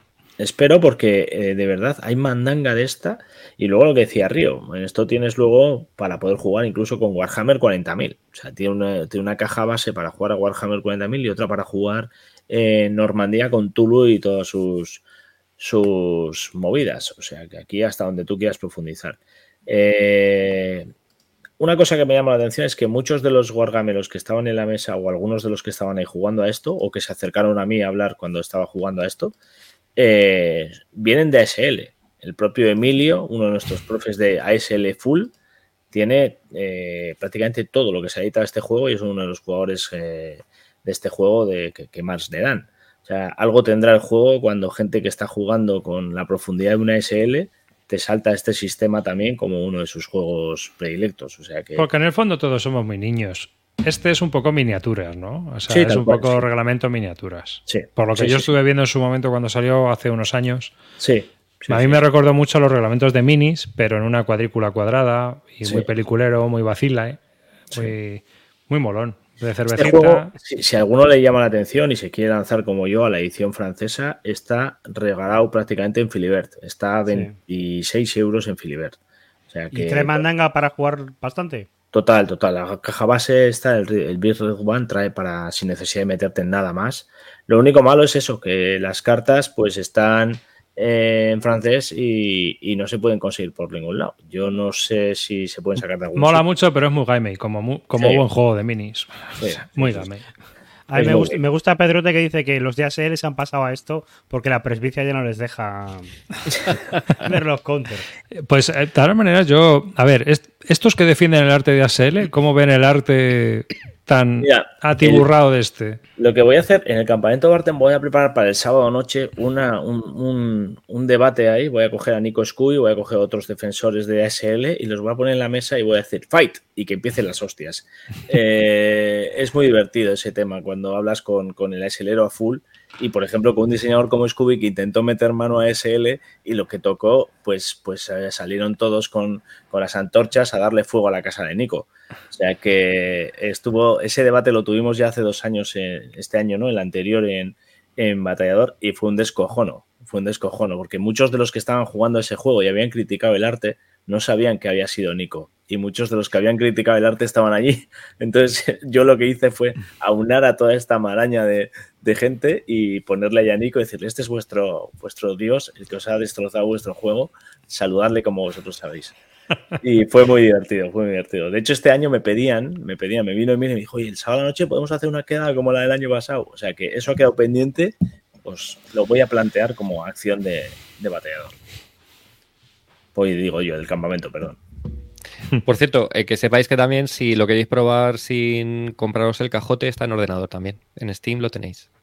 He estado, a mí me ha regalado hoy el juego de Steam eh, Alain y no sé si es que igual han dejado los servidores o algo está pasando con el juego. Ah, y no funciona. En red era un infierno, ¿eh? no sabíamos qué ah. pasaba, si es algo nuestro, pero bueno, eh, con cuidado. jugar turnos por tu cuenta y tal y aprender a jugar sin problema. El juego de Steam te permite sin problema. Pues Devil Peak Games ha petado, les cerraron a tope mm. Y ahora pues a ver qué liquidarán, venderán y venderán las IPs. Así que lo mismo lo comprará otra editorial y lo volverá a sacar. Me imagino. No lo sé, pero ya os digo que mola, mola. Mm. Tiene un montón de premios esta, este juego, ¿eh? No, no, y, fama, y fama. Mm. Pero vamos. Es un poco. Es, la idea un poco es lo de los onus, ¿no? De, de Dracoidea, ¿no? Es llevar un poco lo que es eh, los, las minis al tablero. Los juegos de minis al tablero. En onus tienes, sí, pero bueno, vale. Son diferentes minis, pero sí, sí. Sí. sí, sí, claro, pero que es un poco es el rollo ese, ¿no? Es decir, un juego de minis, pero cuando no quieres pintar minis y no quieres estar liado con, minis. Es decir, hmm. llevarte un poco la sensación de jugar con minis al, al tablero. Pues nada, otro táctico más. Ya no me quedan muchos. Lo bueno es que ya terminaré con ellos. Bueno, tienes el, el que va a sacar Buca. que va a sacar Buca. Si no ha sacado, todavía no puedo tenerlo, pero lo que hay de aviones no voy a entrar, Río. Ya lo he intentado, tío. Hostia, había, había dos tíos que estaban allí con, los juegos de. Con los. Con, el, el, de la esfera 3D. Eh, no, la esfera, pero con el otro, con el, con el Fighting Wins. Ah. Y estaban allí, sí, sí. Lo tenía. Lo que pasa es que me parece que iban a dar unas clases, pero que no se apuntó nadie. ¿No te apuntaste tú tampoco? no, yo estaba, estaba liado en mis cosas del bate. Pues, pero, o sea, no te entiendo. No te pillas el Nats Paris. No juegas al Fighting Wings. Y al Elusive Victory también hubo partida. Hostia, eso no lo vi. Sí, sí, sí. Ha, sido, ha, habido, ha habido mandanga de, aviones. Mm. Pues el que, el que anunciaron el otro día de Buca, este. A ver, aquí tenéis que entrar porque, vamos, esto que se llama si me deja, Modern Wars, Modern Tactics, Afganistán. Por Buca. del, del, diseñador Say Logan, que es el que hace el Old School Tactics. Ahora hace Modern Tactics. En este juego todo pinta bien. Si a un buen táctico le metes los, el arte que suele hacer Buca, que, que, es de momento de Buca, lo único que me gusta es el arte, eh, puede funcionar. Ahora, voy con bastante miedo precisamente porque no hay nada de Buca que me haya gustado hasta la fecha. A ver. Bueno, que te haya convencido, ¿no? Finalmente. Bien, sí, sí, sí, sí, que me haya convencido. De hecho, es que no tengo nada de Buca porque todo lo que he tenido lo he vendido. Mm. Bueno, yo tengo el Treasure of War, es lo único que me queda de mm. ellos. Sí, pero todo lo demás. Crossing the Lane no me, no me gustó el sistema. Eh, el de Federico el Grande está roto, literalmente, eso no funciona. Y luego, bueno, pues han sacado el Bismarck, han sacado. ¿Cuál más? El, ah, el del Pacífico, el, Task Force, ¿no? Ah, sí, también lo estuvieron, lo estuvieron jugando las jornadas. Sí, hombre. Lo vi, lo vi jugando a Rafa para la Fox. Sí, sí, ese es. Rafa es muy fan de él. Es verdad, yo he visto bueno, jugando. Y menciona el consolador gigante que vende que vende U-Bot. Ah, sí, el U-Bot nuevo, el de 90 centímetros de plástico, ¿no? Ahí está. Pero más que Oka no ha entrado en ese, ¿no? Ahora, o sea, Wargame no, no ha entrado. No, no, ha dicho nada, por lo menos. Diría que no. Yo creo que le siguen quedando copias del otro sin vender. Claro, 60. Bueno, eso es uno de los juegos que se ve en tienda bastante fácil, ¿eh? Sí, el, el otro. Pero eso, ahora viene con un con un submarino enorme. De plástico de 90 centímetros. Sí, bueno, yo lo que te dije, digo, tío, esto le pones un motorcillo y por la concha lo petas. Sí, sí, sí. Ahí te vas a la concha a bañar, tronco, con tu submarino, con tu voz de juguete. Lo planto en la tabla de surf y venga. Montas a los críos, tío. Esto es otra. El, otro día no sé con qué lo comentaba, que a mí me dan un miedo los, los juegos con app. Porque, claro, imagínate que el día de mañana eh, estos dicen a tomar por culo la aplicación, ya no pagamos los servidores o lo que sea. Sí, lo he pensado alguna vez. Y te quedas con el juego. Hay, una cosa que están haciendo mucho. A meterlo en la, bañera. Y es que están haciendo web apps en GitHub. Bueno, que queden ahí Sí, en, o sea, que es una página web que está almacenada y, sí, es, y todo. es, poner el código en público para que, aunque la empresa pete, eh, el código esté accesible a todo el mundo y alguien mm. pueda retomar el desarrollo y lo pueda seguir mejorando. Ah, mira, mira. Sí, Funfer, por ejemplo, funciona así. Es que a lo mejor dentro de 20 años tienes que jugar con una Raspberry Pi de la época para que te vaya eso, porque hay, los móviles modernos ya no irá. Claro. Eh, sí, sí, es que esas son las movidas que que al final Funfair, el Fantasy Reals. Es, que la historia está, si tú tienes una empresa de desarrollo, o sea, de juegos de mesa, mantener una aplicación de estas es, un coste, porque tienes que tener un desarrollador o tienes que contratar a una empresa que te lleve el desarrollo, que te haga la evolución, que te arregle los bugs. Está claro que si tú vas a sacar un juego que está basado en una aplicación, al principio pues le das, le das cancha, ¿no? Pero tú una vez que has vendido los juegos, que ya has vendido todo tu stock, ¿Vas a seguir pagando todos los años el sueldo de un tío o a una empresa para que te mantenga la aplicación cuando tú ya no vas a sacar ningún rendimiento? El asunto es más que no se ha dado todavía el juego que, funcione bien con sistemas informáticos, porque aunque ha habido algunas cosas, eh, los cuatro que ha habido, no ha habido nada que haya roto. es que al final no deja de ser un juego de tablet glorificado. Hmm. Los que abusan mucho del desarrollo por tablet, desde mi punto de vista, o sea, porque hay que son aplicaciones que son la puntuación y te facilitan la puntuación o te facilitan el conteo y bueno, bien. Pero los que forman parte del juego, al final dices, ¿y si lo hubieran hecho todo en una app? Claro, ese es el tema. ¿Dónde, ¿Dónde, haces el corte? Porque es arbitrario. Pues esto va por la app y esto no. ¿Y por qué? No, no tiene ninguna lógica. No son cosas que sea, digas, es que esto solo se podría hacer en una app.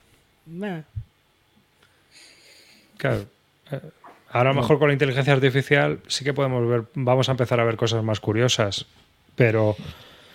pero... No sé, yo aparte siempre he tenido la sensación de que para mí personal, para mí personalmente que me tiro todo el día jugando en el ordenador, eh, trabajando, precisamente el juego de mesa es un... Ya, pero tú imagínate, por ejemplo... Una desconexión digital, ¿no? el Bismarck. Una tablet. El Bismarck, yo me acuerdo del Bismarck porque ya en una reseña que leí que estaba escrita en 1974 decían que el juego estaba roto.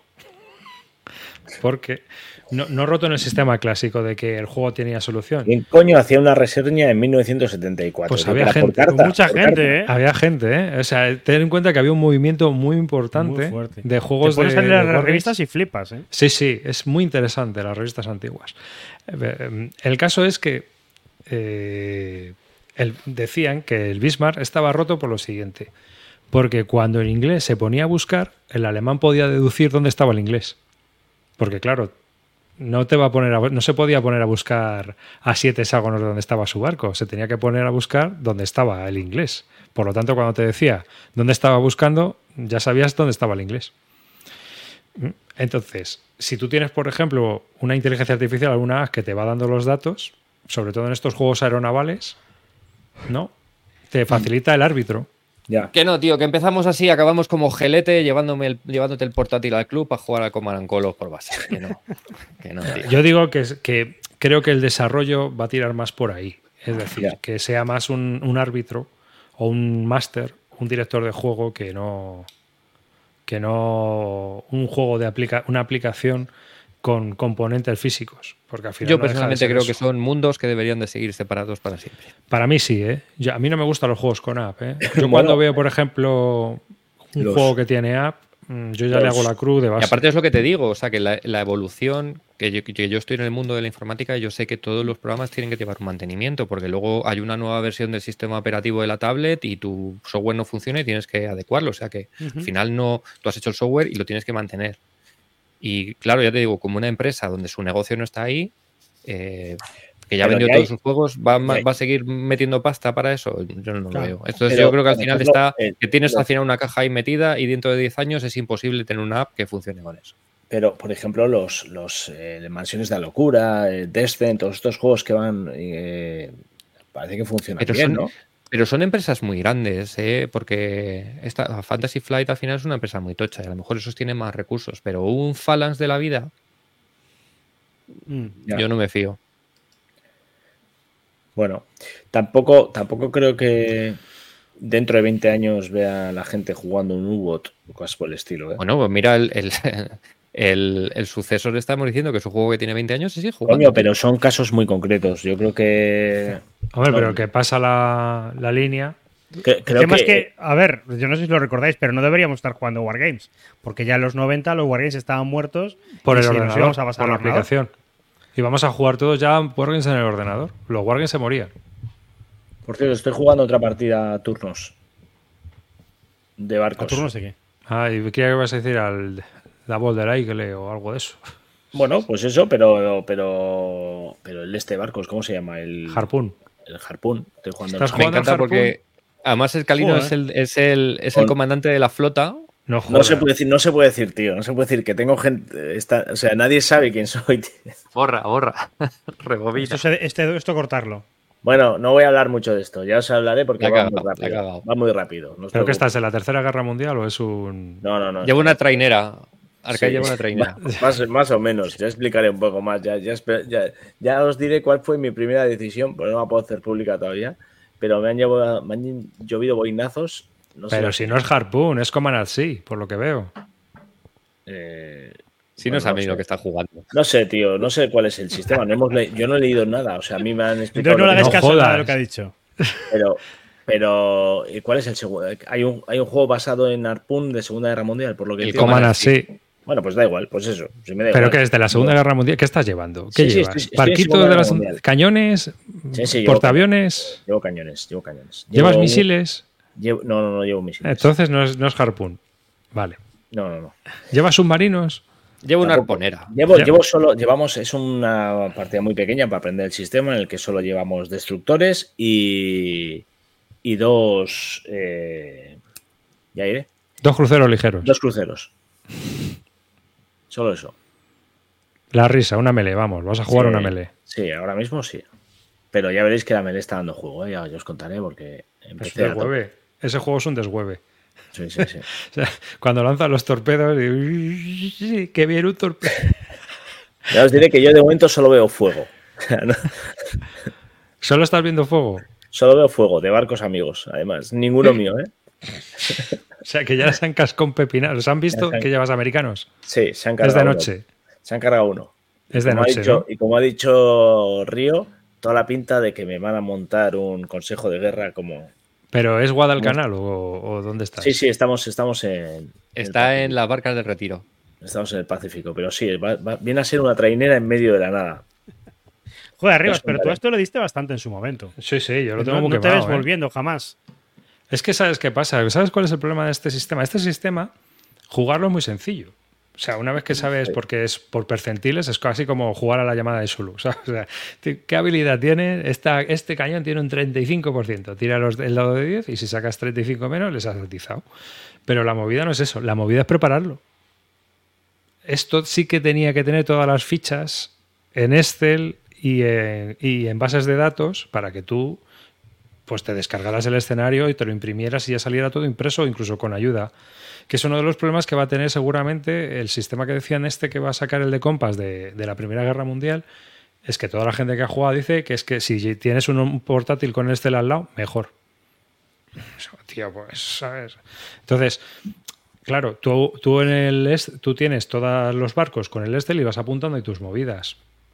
Es mucho más rápido, ¿sabes? Prepárate un escenario con ocho destructores, hacerle la ficha a los ocho destructores, a dos cruceros ligeros, tío, qué rollo. tienes que ir mirando en cada, en, los libros, en los anes, pues lleva un radar no sé qué, pues lleva un torpedo de tal tipo, pues lleva un cañón de, 75 milímetros y uno de 125 y uno de 156. Un rollo. Eso, eso es lo que lo mata. Que te tiras como una semana preparando la partida. Y eso sí, también otra cosa. Eh, es divertido estas movidas de melés. Es decir, destructores contra destructores, metes un crucero ligero, pero como metas acorazados, metas mandanga a portaaviones, ver si metes portaaviones ya, ya no es fácil. Con toda la secuencia de vuelo y toda la movida, te puedes tirar días para hacer 10 minutos de batalla. Yo solo digo que la gente con la que estoy jugando son expertos en armamento militar, en componentes, tal, tienen sus podcasts, es gente que, sabe de esto. Y el día que me dicen a mí, eh, Calino, ya lo habéis dicho, bueno, eres, eres el almirante de flota. Hemos elegido, vas a gestionarlo tú y tal. Yo, oye, tíos, que yo no distingo una trainera de un destructor, tío, de verdad, que no, que no, que no. Que sí, que es el que más ha jugado de todos, que los demás no saben jugar. Cuando le mando la primera orden, la primera que doy, me mandó un audio descojonado de risa diciendo, no has visto un barco en tu puta vida, Mati. O sea, de espectacular. La... Ya, ya, os contaré porque no puedo decir más. ¿Sabes qué tienes que hacer? Hacer un, rollo intensivo y luego cuando intentes jugar al Pacific War no serás capaz porque verás las siluetas de los barcos y dirás, ¡No! ¡No! Ahí ha fallado porque me tenía que haber dado a mí. Me dice, oye, arriba, ¿qué hago? Pues... Está innovando. Galino está innovando, está haciendo está haciendo una nueva doctrina naval. Eh, no os preocupéis que, funcione, vamos, va a ser rompedora. No, os preocupéis que tendréis toda la información. El juego es muy divertido. Es uno, como juego naval es un despiporre, pero ya te digo, mm, meter portaaviones, desembarcos anfibios, eso es un locurón. Eso sí que es tocho. No, no, no llegamos a eso, ¿eh? Eso sí que es tocho. Y por ejemplo, un acorazado contra otro acorazado, pues yo que boom, boom, boom, boom. O sea, sí que mola más, en el Pacífico mola más porque también hay mucho, mucha movida nocturna. Entonces, un asalto nocturno. Ahí estamos, de noche. Claro, es que en, un asalto diurno tú te puedes ver a 40 kilómetros de distancia. Entonces, bueno, pues es un rollo porque a lo mejor tienes un 3% para acertar al otro barco. Pero de noche es que lo mismo estás a 2.000 metros. Cuando te ves. No, no, puedo hablar más, tío. O sea, que no, no sigáis tirando. Que la primera frase de Río ya me ha echado por tierra ya mi mando, mi, mi rango ha habido filtración. Los japoneses han detectado el código de los aliados. Espero que no lo oigan, o que cuando edite esto ya hayamos muerto. Bueno, si ya están haciendo, yo creo que ya podría a tope, a tope el barco y, ir para casa, para puerto. Bueno, es que estaban, estaban en llamas. ¿Alguna cosilla más por ahí, por batalladores, que haya que reseñar? Eh, no, una cena muy maja que nos echamos el jueves en un búnker de la, Guerra Civil Española. O sea, muy bien traído cena temática, organizado por Rafa. Veintitantas personas, sí. Muy, muy guay. Que ya además que Rafa el año que viene va a hacer camisetas con eh, la participación, como hacen en las Pellota, en las que te dan una estrella por cada participación, porque ya hay asiduos que yo creo que hay gente que va a la cena y luego ya si eso se apunta a batalladores.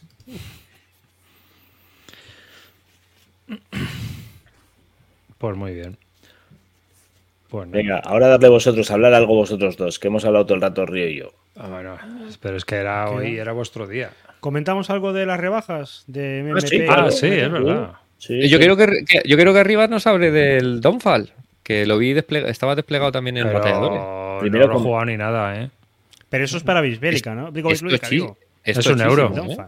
Esto es un euro. Sí, son dos mapas. ya? Sí, me cabe. ¿eh? ¿Te cabe? Pues es, es gorondo. Pero es que a mí dos mapas montados sí que me caben bien, pero si son de papel ya empiezo a tener problemas logísticos, porque tengo que poner algún tipo de portapóster o algo debajo. O sea, que te has pillado el extra del mapa montado. Sí, sí, sí. Yo si hay extra montado ya lo pillo por comodidad, pero por la mesa, no por otra historia. Ya me, da igual. Es que si no es, es muy complicado de, para mí montarlo en casa. Entonces, Comentar lo de las rebajas, que es importante, que está chulo. Bueno, pues nada, que el otro día mandó GMT las rebajas ya. Eh, a ver, nota navegantes, que siempre se hacen las mismas preguntas. Uno, ¿es Eurofriendly? Si pones la opción de Eurofriendly cuando pides el pedido. Todo el mundo puede pedir un juego al 50% aunque no hayas pedido un preorden en tu vida. Es decir, si no has comprado nada GMT, puedes comprar un juego. Pero, pero, pero y este es un pero muy gordo. Solo compensa, solo compensa si el juego está cerca de los 100 dólares. Si el juego vale 95, 100 dólares o más. No vengáis diciendo, no, es que me quiero comprar este que vale 45. No, no te ahorras nada, porque el envío es muy caro. Entonces, solo te vas a ahorrar dinero si el juego vale 95 pavos o más. O si has comprado varios y puedes pedir más de uno. O si compras. la otra opción. La opción es que pidas dos. Entonces, a partir del segundo, pues la cosa se compensa bastante más. Pero aún así, el año pasado yo miré tres juegos entre un vecino y yo y no nos salía a cuenta. Hmm. Yo este año lo estuve, estuve haciendo cálculos y no me cogí a Alejandro de, de GBH y probablemente me lo pille porque ronda los 99 euros. Con el 50% se quedan 50, el envío son 30 y pico, se me queda en 78, casi 80. Bueno, pues hay una rebaja. 20 pavos. Venga, pues me lo pillo, 20 pavos. Y si lo pillo con otra persona y esa otra persona se coge otro juego, pues un poquito menos rebaja. Pues bien, pero para cogerte cualquier otra cosa, no. Pero es que a lo mejor te pillas un Russian Campaign que vale 60 pavos y te ahorras 5 euros. Sí, pues no, hay pues, que irse al Thunder in the East y cosas así. Hay que irse a... ¿Te quieres coger un Pacific War, un Mr. President? Pacific War, un... Eso, un Alejandro, un SPQR, de puta madre. Para otras cosas, pues no. A mí solo me interesaba el Russian Campaign y es lo que dice Arribas. No. yo lo estuve, viendo en comparación a otros años, sí que he notado que esta vez diría, mira, estas cosas yo sí que me las compraría. ¿Os acordáis que hace unos años atrás era un rollo de, joder, es que no me queda nada mm, que comprar, solo coins? ahora hay cosas. Pero, ahora hay cosas. Pero ¿qué ocurre? Que te tienes que acoplar a algo más. Es decir, en vez de decir, bueno, pues, pues en vez de pedírmelo yo solo y ahorrarme 5 euros, pues me acomplo con otro que pida otra cosa más y a lo mejor me ahorro 7, 8. Y, y Multiman ha hecho lo mismo, no sé si habéis visto el tweet. Ah, también es verdad, como dicen en el chat, siempre puedes añadir un Pacific War al pedido y ya te compensa. Eso también. Claro. Pero eso, que Multiman ha sacado un, un tweet en el que dice lo mismo, que, que desde esta noche... Están muy atentos porque pero no son GMT y ellos se adelantaron. MVP no es Eurofriendly, ahí sí que te meten un rejonazo. Ahí te meten un rejonazo y si te para ya correo, si te tiene tres meses el paquete para... la aduana, ya prepárate. Pero bueno, ahí solo conviene si tienes algún amigo americano que te hace de. Ahí, juegas dos veces. Ahí, a mí una vez ahí, César, que está viviendo en Texas, me pilló el de Amos Dangerustain, que estaba por 30 pavos. Por guay, ¿sabes? Pues 30 pavos. Vino a España y en una me lo trajo, pues ya está. Que le dije, como si tienes que tirar la caja, ¿eh? me da igual. Digo, porque a estas alturas ya, digo, si no te cabe la maleta, tira la caja. Me dijo, no, no, lo he acoplado para meter cosas en la caja y todo y venir en la maleta. Bueno, pues ya está. Pero, pero vamos. Pero general, no. Hombre, si tienes suerte que no te pagan aduanas, pero es una lotería. pero es una lotería. No, y además depende, porque como tengan tu ficha, lo mismo te paran. Que esa es la movida. Comentan en el chat que el Russian Campaign lo saca de Vir. Sí, ¿No te acuerdas que lo dijo Xavi? Sí, lo dijo Xavi, sí. No, es que van lentos con esto, pero, pero la idea es sacarlo. Ah, pues mira. Lo que pasa es pues que David tiene varios en tiene varios en la cola, ¿eh? porque tiene que sacar todavía el D-Day, tiene que sacar la, la imagino que del Path of Glory. Lo próximo que sale es el D-Day, ¿no? había oído yo, o no tengo ni idea, el Fire in the Lake. Sí, sí, está ahí. Sí lo comentaron, sí lo comentaron, sí. Que lo ¿Qué pasa? Que salió una expansión y hace poco. La quieren añadir. Y entonces la querrán añadir y entonces se lo están Porque es el bot del solo. Adelante. Sí, sí, algo así. Y creo que lo siguiente es el Paso Glory y después ah, el. Pero también dijeron el Washington's War y luego yo no lo he vuelto ahí. Yo creo que eso. Es que van muy lentos, van sacando poquito a poquito los juegos.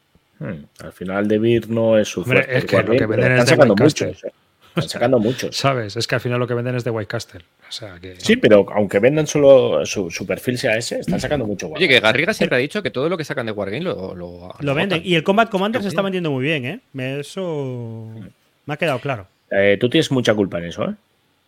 ¿Yo? Ah, bueno, sí. Tus academies y tus empujes a Tengo que hacer un, Probablemente lo acabo haciendo. Si no es un, este mes, el que viene, o cuando pueda.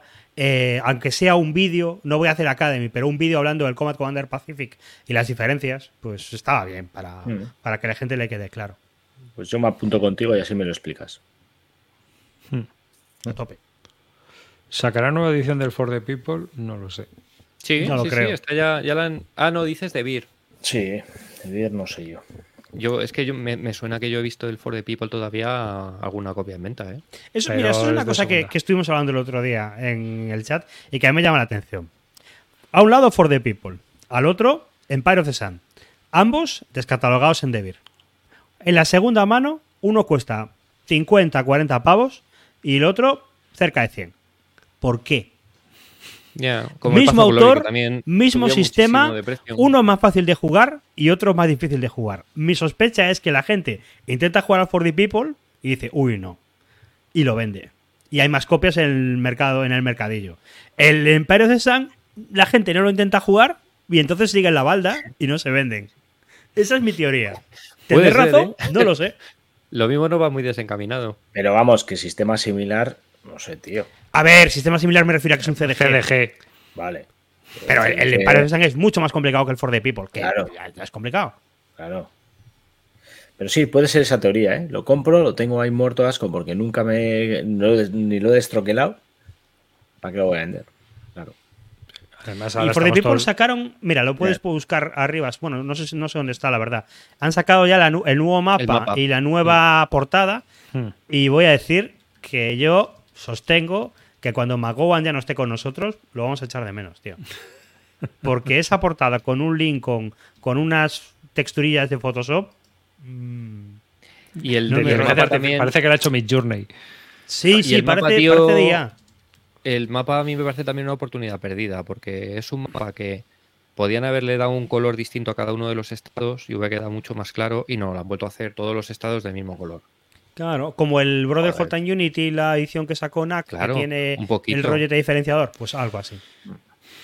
Es una oportunidad perdida. Yo creo que podían haber aprovechado. Que es lo mismo que le pasaba, por ejemplo, al primer mapa del Pazo Glory le pasaba lo mismo. Luego el segundo que hicieron sí que se nota ya cada uno de los países. Pero coño, ¿por qué no hacer lo mismo en el o sea, en el For the People? debe ser porque, claro, como los estados te lo estudias en el colegio, todo el mundo se lo sabe. ¿Cuál es la capital de mm, Iowa? Des Moines. Pues ya está, todo el mundo lo sabe. Bueno. no, no es Des Moines, es Iowa City.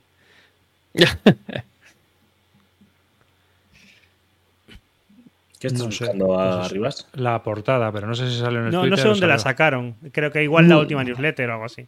Puede ser. Sí, no sé dónde la vi yo. Me parece haberla visto en un Twitter. Un tweet. Bueno, en un ex. No sé cómo se dice ahora. Bueno, en todo caso, o ponéis, hace, lleváis a mi journey, mi journey y ponéis Abraham Lincoln Funky y os sale eso, básicamente. Sí, más de todas maneras, lo de echar de menos a Magogwan, no sé yo. ¿eh? sí, pero que sea por las risas. Va a ser complicado. Yo lo que estuve mirando fue el Border Ravers de, de este y no lo están poniendo muy bien. Sí, ojo, que yo sé jugar. O sea, no llegué a jugar porque en, en las carayadas, cara ya me dijo de una partida. Sí. sí, yo me, llevé las reglas, las reglas aprendidas y Caraya no lo sacó en ningún momento, así que yo entiendo que no le apetecía jugarlo. Me leí las reglas y vais a flipar, porque este juego es un Seven Wonders. Sí, es un, un Inis, ¿no? Lo, dicen, es un Inis. Un, no, no, no, no, es un Seven Wonders. sí. Siete cartas eh, sacas siete cartas, te quedas una, le pasas al otro. sí, como un Inis, como un Seven Wonders. Pero más fácil porque en el Inis tienes, la, tienes una coña de que te puedes subir las cartas y, te quedan las de un turno para el turno siguiente y cosas así. Aquí más directo es una carta, la bajo, ejecuto. Una carta, la bajo, ejecuto. Una carta, la bajo, ejecuto. Es muy euro en su concepción. Hmm. El tío, yo me estuve leyendo las notas y parece ser que quería hacer una cosa más complicada y con más politiqueo y más historia. Y al final, en un momento, dijo: No, no, no lo vamos a hacer así. Vamos a hacerlo más, más euro. E hizo un rollo de eso. Hay tres eras, te van a dando siete cartas y las cartas te, te, dicen lo que tienes que hacer. Si quieres asaltar ganado, reforzar tus rollos, eh, conseguir puntos, conseguir un cargo, vas bajando, vas aplicando y después de que todo el mundo haya hecho su fase de acción, hay una fase de pegarse. Y la fase de pegarse es ver si vas a atacar las ovejas de los otros, si vas a atacar la casa de los otros, si vas a participar en batallas fronterizas o si vas a rescatar a gente de la cárcel que los tengan ahí secuestrados. Y, la concepción es muy euro, porque por ejemplo, cuando tú le pegas a un tío, le pones un cubito de, de, de represalia, o sea, de que con ese tío le tienes manía.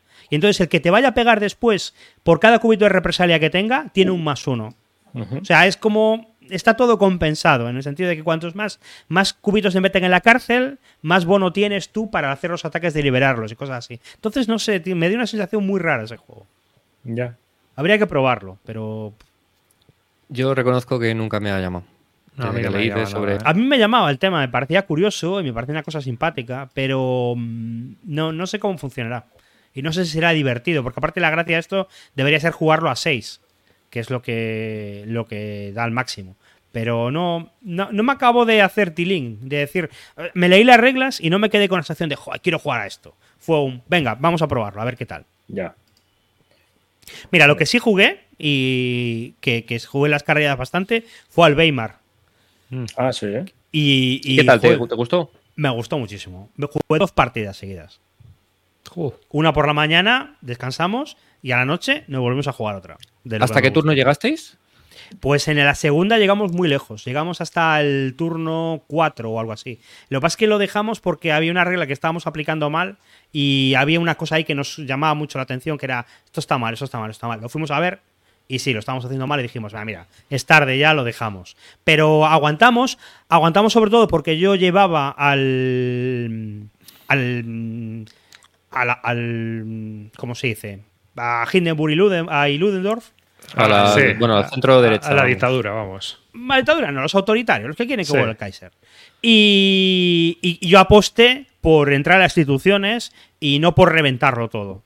Porque es que al principio es muy difícil para la, para la República sobrevivir. Porque hay dos jugadores que están tirando para ahí y dos que están tirando para abajo. ¿Qué pasa? Que cuando llegas a la mitad del juego, los otros van viendo que ya no, no tienen fuelle para hacerlo. Y es ahí cuando tienen que empezar a plantearse el entrar en las instituciones. Pero el juego me gustó mucho, tío. Me, me pareció muy guay porque es como un Lincoln, pero a cuatro jugadores y lo que haces en el tablero es interesante. No es como el, digo, como un Lincoln, como un, no como un, Lincoln, como un Churchill. Y el, joy, en el Churchill lo que haces en el tablero es tiras un dado, avanza al frente y tal. Aquí estás en plan de, pues monto una manifestación, pues yo te saco mis tíos a la calle y les pego de estos de los tuyos para remontarte la manifestación. Y así todo el tiempo. Es muy, muy divertido. ¿Cuánto os fue de tiempo? Pues debió ir a unas tres horas la primera parte. Tres, dos, dos, tres horas. Dura bastante. Pero, pero tres horas, eh, ¿hasta qué turno llegasteis? En tres horas. En la primera lo llegamos al turno tres no, igual fue algo menos, igual fue, fue, algo menos. ¿eh? Es mínimo un turno por hora, ¿eh?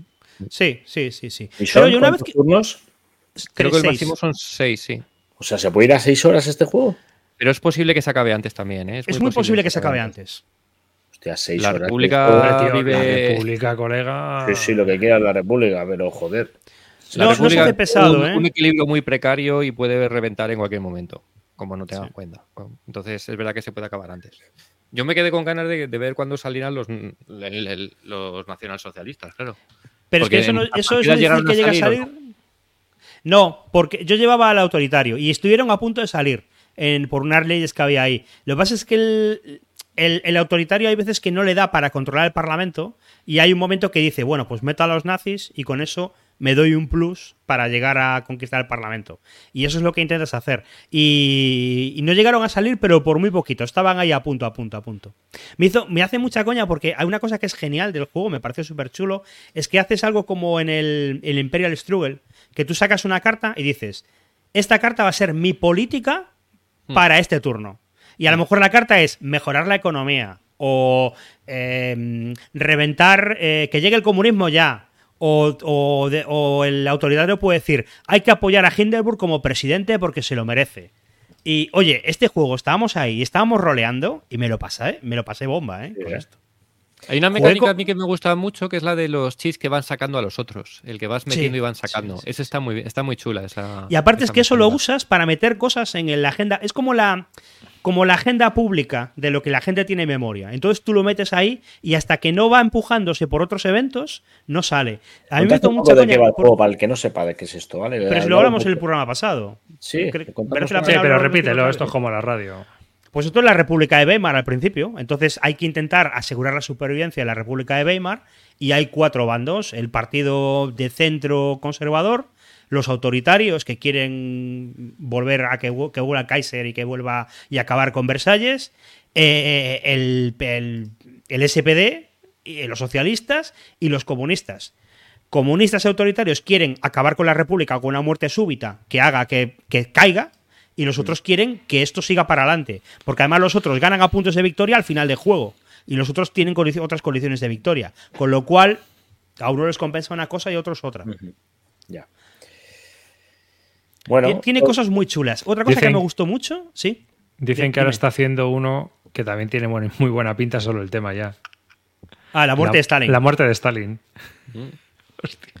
Va a hacer más ahora, ¿eh? Me comentó Gaceto, yo creo que esto se puede contar, que el tío se va a dedicar ahora full time a hacer juegos. Que hasta ahora estaba compaginando trabajo con tal, pero que ha dicho, nah, me pongo a hacer juegos y juegos de estos que es lo que me gusta.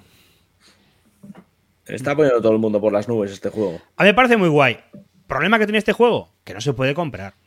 150 pavos, ¿no? 150 pavos no. O sea, yo no me compro este juego porque si me compro este juego a 150 pavos, el año que viene sacan otro a 170. Y no, yo aquí me planto, tío. No. Me lo juego en jornadas, que lo traiga alguien y lo juego, pero... Es verdad que está muy, está muy sobreproducido. Es decir, este, podrías haber hecho este juego tranquilamente por 60 pavos, en vez de quitando todo lo que trae de madera y, poniendo cartoncitos. Es que todo lo que deberían ser fichas son trozos de madera. Entonces... Eh, cuando, hacen, cuando hacen estas mierdas, ¿cuál es el motivo? decir, el motivo de, ganan más dinero. Pero, ¿tú crees que ganas más dinero haciendo una edición deluxe de estas? sí. Al final, esto es marketing. Es decir, tú, tú sacas eh, 2.000 copias a 90 pavos y te las compran. Dice, bueno, pues lo voy a sacar a 100. Sacas a 100 y te las compran. Dice, bueno, pues a 120. Voy a ver hasta dónde llego. Claro, es que las copias que se van a vender son las mismas. Es que el público objetivo es capaz de pagar más. pero eso es, lo que, eso es lo que ocurre con los monsters. ¿Por qué te venden OCS con 7 mapas? Porque el que lo compra Pero el hecho de sacar siete mapas en un monster no supone dinero, pero el hecho de meter aquí 35 componentes de madera, 200 cartones de, que, para romper empastes, esto, esto duplica el gasto del juego. La, caja del Weimar, la caja del Weimar es un frontón, el Atano tercero de aquí de, de, Donosti. O sea, no me jodas. Pero ¿sabes qué pasa? Que esa economía de escala, una vez que te dices, hazme 80 piezas de madera, sale mucho más barata que meter dos pequeñitas de no sé qué. Entonces, ahí ganas. Y hay otra cosa. A lo mejor les compensa vender, les compensaría en vez de vender 2.000 juegos a 150 euros, vender 4.000 a 60. Pues a lo mejor les compensa, pero es mucho más trabajo. Claro. A nivel de almacenaje, a nivel de historias. Entonces. Y, y además están vendidos. Sí que está agotado el juego se hizo y se entregó. Es que ves que hay editoriales como De que te sacan el White Castle y te sacan dos. Eh, Pero porque es otro tipo de economía. Es una economía, es una economía de escalas. Es un juego que sacan a ese precio porque su idea es competir hasta con el Spiel de Yares. ¿Sabes? Entonces, si ese juego lo logramos colocar en algún premio y vendemos 100.000 ejemplares, pero tú no puedes vender 100.000 ejemplares de un juego de 150 pavos. En cambio, sí que a, 2.000 colgados en Kickstarter y en GameFound les puedes vender un Borgoña de 250 euros, o a 25.000 en este caso. A ver, yo es verdad que si tú es tu juego fetiche, y yo entiendo que tú lo quieras tener a, full, ¿vale? Pero deberías, yo creo que lo que lo que deberían hacer las editoriales, que muchas la hacen, es decir, te saco dos ediciones, la edición mega ultra deluxe con todas las mierdas y luego una edición más normal para el resto de los mortales. Entonces, el, flipado que quiere tener la madera saco porque el juego le flipa, pues adelante. Yo sería seguramente de los que me compre la mega edición. Pero. Claro, pero, esto lo puedes hacer con un juego que tiene ya una proyección. O sea, porque es que. Comprarte de. Bueno, para mí, comprarme de primeras un juego así, es que si a ciegas, sin saber lo que es, es una locura. Me parece una locura. Pero, pero sabes tú que la gente compra con la portada. Solo tienes que ver los Ven la portada, 200, 120 pavos, pero qué portada, qué componentes, esto tiene que ser la caña. Y se lo, y se lo pillan. A ver. Yo me lo compraría. Si costara 60 euros, yo me lo compraba. Ah, yo el Bismarck. Yo, si sale en español, es posible que me lo compre. Independientemente del precio. Soy el único de los cuatro que lo tiene y no lo he jugado. Mira, una, otra mecánica que me gustó muchísimo, Río, es la del desgaste del gobierno. Eso me pareció hmm, una hmm. genialidad. Hay un momento cuando tú tomas una decisión impopular, se tira desgaste del gobierno. Tú y todos los partidos que estén en el gobierno. Y se tira y puede pasar de todo. Porque a lo mejor hay un evento súper jodida y la gente dice, bueno, pues no, no, no fue para tanto, no pasa nada. Pero a lo mejor al otro partido le pierde un bogollón de escaños, le pasa un Cristo, y eso me pasó a mí con... Estaba liado con Gaceto, mal, mal, mala idea, yo era el partido de centro, él era el SPD, y cerramos Versalles, porque el juego empieza con Versalles sin cerrar, pero te va metiendo mierda que, va a caer la República como eso siga así. Entonces en un momento dije, hay que firmar Versalles, lo firmo yo, hago yo la acción, no sé qué, no sé cuánto, tal, no sé qué, él era el jefe del gobierno. Tiró el desgaste, no le pasó nada. Tiré yo, ¡ay! pero como estos hacen esto, como hicisteis esto, el autoritario le subió mogollón la popularidad porque, porque la gente estaba en contra de Versalles. Vaya Leo. Me pareció súper divertido. Y luego súper temático. Tiene mogollón de cosas que yo no tenía ni idea y que saca de eventos que flipo, ¿eh? Pero que mm. flipo. Hay una carta que, que me encantaba con el autoritario que es que sacas un evento, de estos eventos que entran en el timeline y están un tiempo fastidiando, pues saqué un evento que era que yo, como el autoritario, me mandé un paparazzi y le hice una foto al presidente del gobierno en bañador. Y entonces, claro, en los años 20 eh, esto no era lo normal. Y de tener al Kaiser a tener a un tío en, en bañador, la gente flipaba. Entonces yo estaba en plan de, pues esto es una vergüenza, sales en bañador, pero esta, esta república es una bananera. Y claro, el tío del SPD perdía un voto cada turno por culpa de la foto de, tal. Y estaban metiendo más cosas para que saliera eso cuanto antes. Y yo estaba ahí despollado con esto. Cada vez que salía decía, el bañador, el bañador. buenísimo, buenísimo. Yo me lo pasé muy bien con este juego. Lo volveré a jugar este fin de semana, si, si lo tuviera. Me sorprendió no verlo en batalladores. No lo había nadie jugando. es que no lo hubiera, hubiera ido bien de. Quería haber jugado y al final no, lo jugamos. Es que yo creo que hay, gente que. O sea, son pocas copias la de haber por España rolando. A ver cuánta gente lo tiene, lo tiene Owned. A mí me sorprende que esto vaya a salir en castellano. ¿eh? 490. Owned, pone. O sea que fíjate. Pues yo lo estrenaré en breve. O sea que. Muy recomendable. No, pero la que viene seguramente lo estreno yo. Ah, pues mira, están diciendo que sí que estuvieron. Pero no lo vi. Estaría en el bate. yo tampoco lo vi, ¿eh? ¿Y de tu club? En la otra sala estaba. Vamos, que el juego es recomendable si, por el precio ya es otra historia, pero... Claro, por el precio no, pero el juego... Sí, el juego lo que pasa es lo que comentábamos el otro. El, problema que tiene el juego es que son cuatro jugadores sí o sí. sí. No hay opción de jugarlo otro número no sean cuatro. Mm. Y que son cuatro o cinco horas. Pero bueno, entonces es lo mismo que un suceso en un GIS. Son juegos muy de, estas jornadas. Eh, si no, una, tarde, pues es, más complicado sacarlo. Pues. Y está guay porque, bueno, es el rollo de Matías Kramer. El juego es muy euro, pero las cosas que hacen, que ocurren en el tablero son muy orgánicas. Si tú pones base social en las ciudades, parece que eso al principio no vale para nada, pero luego la base social se pasa al Parlamento. Y todo hace, no es como un pegote de juego una carta y sumo dos, sino que tienes que ir metiendo cosas y esas cosas con el tiempo mm. van derivando y van creando un efecto de cadena que tienes que ir controlando. Y me pareció muy chulo todo, cómo está enlazado todo. Y eso, hay que controlar muy bien, que lo decías tú el programa pasado, la fase de final de turno, porque es una fase como mm. la del Virgin Dashball, que en el que pasan muchas cosas y ya no mm. hay contrlo sobre ellos, sino que van ocurriendo en cascada y tienes que ir ahí, wow, wow, wow. Sí, los primeros turnos es verdad que cuando no lo controlas dices, hostia, ya veo, todo lo que ha pasado, ya, sí. Sí, tienes, es, importante controlarlo porque es lo mismo que el Virgin Dashball, que lo mismo. Mira, Juan Kissing lo jugó en, en bateador. Ganó la extrema ah. derecha.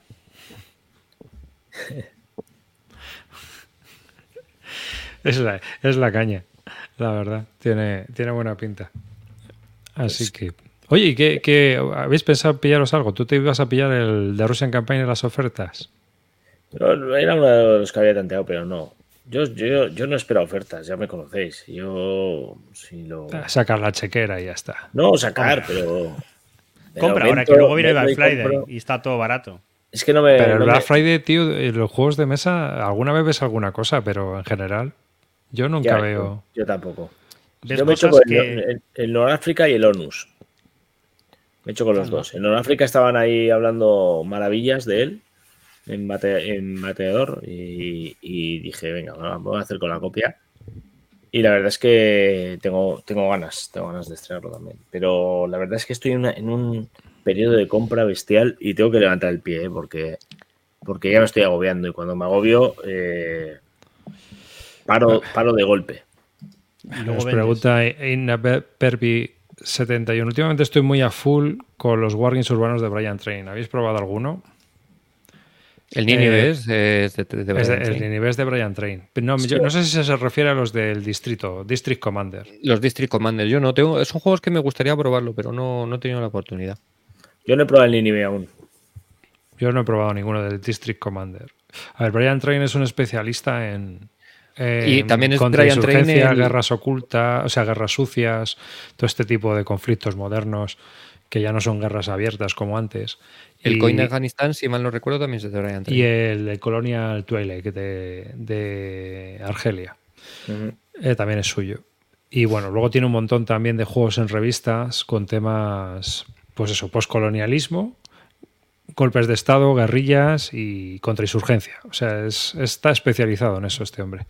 Y, y, luego tiene una página web que también es muy interesante, que de vez en cuando va poniendo artículos y, y muy bien, la verdad. Y, pero el District Commander yo todavía no lo he probado. El tema está en que casi todos los juegos que saca Holland Spiele, ya hemos dicho alguna vez que a mí me parecen curiosos, pero una vez pasada la curiosidad, pues al final y hay que hacerse los print and play y todo eso requiere un trabajo que, que para una curiosidad pues, pues tienes que tener el tiempo de poder hacerlo y eso es lo que falta. Si yo tuviera el tiempo, yo me, vamos, ya lo habría hasta probado, pero, pero no se da el caso. Entonces no, no, no te puedo decir. No, he visto ni las reglas. ¿No está Brian Train también? ¿No es también de Brian Train el Brief Border Wars este? De, sí, ese también es de compa. Sí, y que va a sacar otro ahora. Va a sacar otro, es que me lo dijeron. Va a sacar, la ah, van a sacar una continuación de ese. Sí. Son, batallas muy pequeñitas, ¿eh? Sí, o guerras pequeñas, como en el segundo van a salir la guerra de los Balcanes del 1913, por ejemplo. una de las anteriores a la. o de las causas de la Primera Guerra Mundial. Entonces, bueno, pues son conflictos. El de Nonoman también va a salir en la segunda. Esto lo, estuve viendo el otro día y. a ver, son curiosos porque es lo típico. Es casi como de revista. Te compras este juego porque no hay otro que hable de, esta batalla. no hay ningún juego que vaya de la guerra del fútbol. Pero luego yo los vi son muy sencillitos. Son, te dan unas cartas de activación, activas unas unidades y el brief Pero los, que mejores cartas, bien. Los District Commander no son facilitos, ¿eh? Son juegos duretes. Claro. Ahí esos ya de lo que te digo, esos ya no lo sé. No sé cómo irán. Esos no. Y Ninive, bueno, pues está teniendo muy buenas críticas. O sea que. Pero vamos, la batalla de Mosul mola. Bueno, chicos, eh, hasta aquí Pues hasta aquí hemos llegado. Así que, pues nada, un saludo a todos, buenas ofertas en, de GMT, de MMP y del Black Friday, si, si no grabamos antes, y que... Y, bueno, si os enteréis de algo del District Commander, nos lo contáis. Y nada, un saludo de David Arribas, muchas gracias por seguirnos en directo, muchas gracias a todos los que nos escucháis y nos veis, y recordar que el próximo programa, Bélica número 48, vamos a sortear un Combat Commander Pacific de Debir que nos ha entregado para que lo sorteemos entre los suscriptores. Así que recordarlo, que es un juego fetiche entre nosotros, menos Río, que no le gusta. Y ya está. Pero a mí sí, y a Río y a Celacanto también. Con eso os tenéis que quedar, que es el doble check importante de este, de este grupo. Calino es de más de héroes de Normandía, pero bueno, lo mismo el próximo día aparece con otro táctico.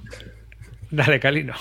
Bueno, chavales, venga, ya sabéis, 9 al 12 de mayo empezamos con la chapa y empieza el campamento. Me quedo con eso. Nos vemos. Roy. Nada, cerramos el chiringo. Eh, me he quedado hoy sin hablar de tanques, pero tocará la semana que viene. Entraremos por, toda la avenida. Río.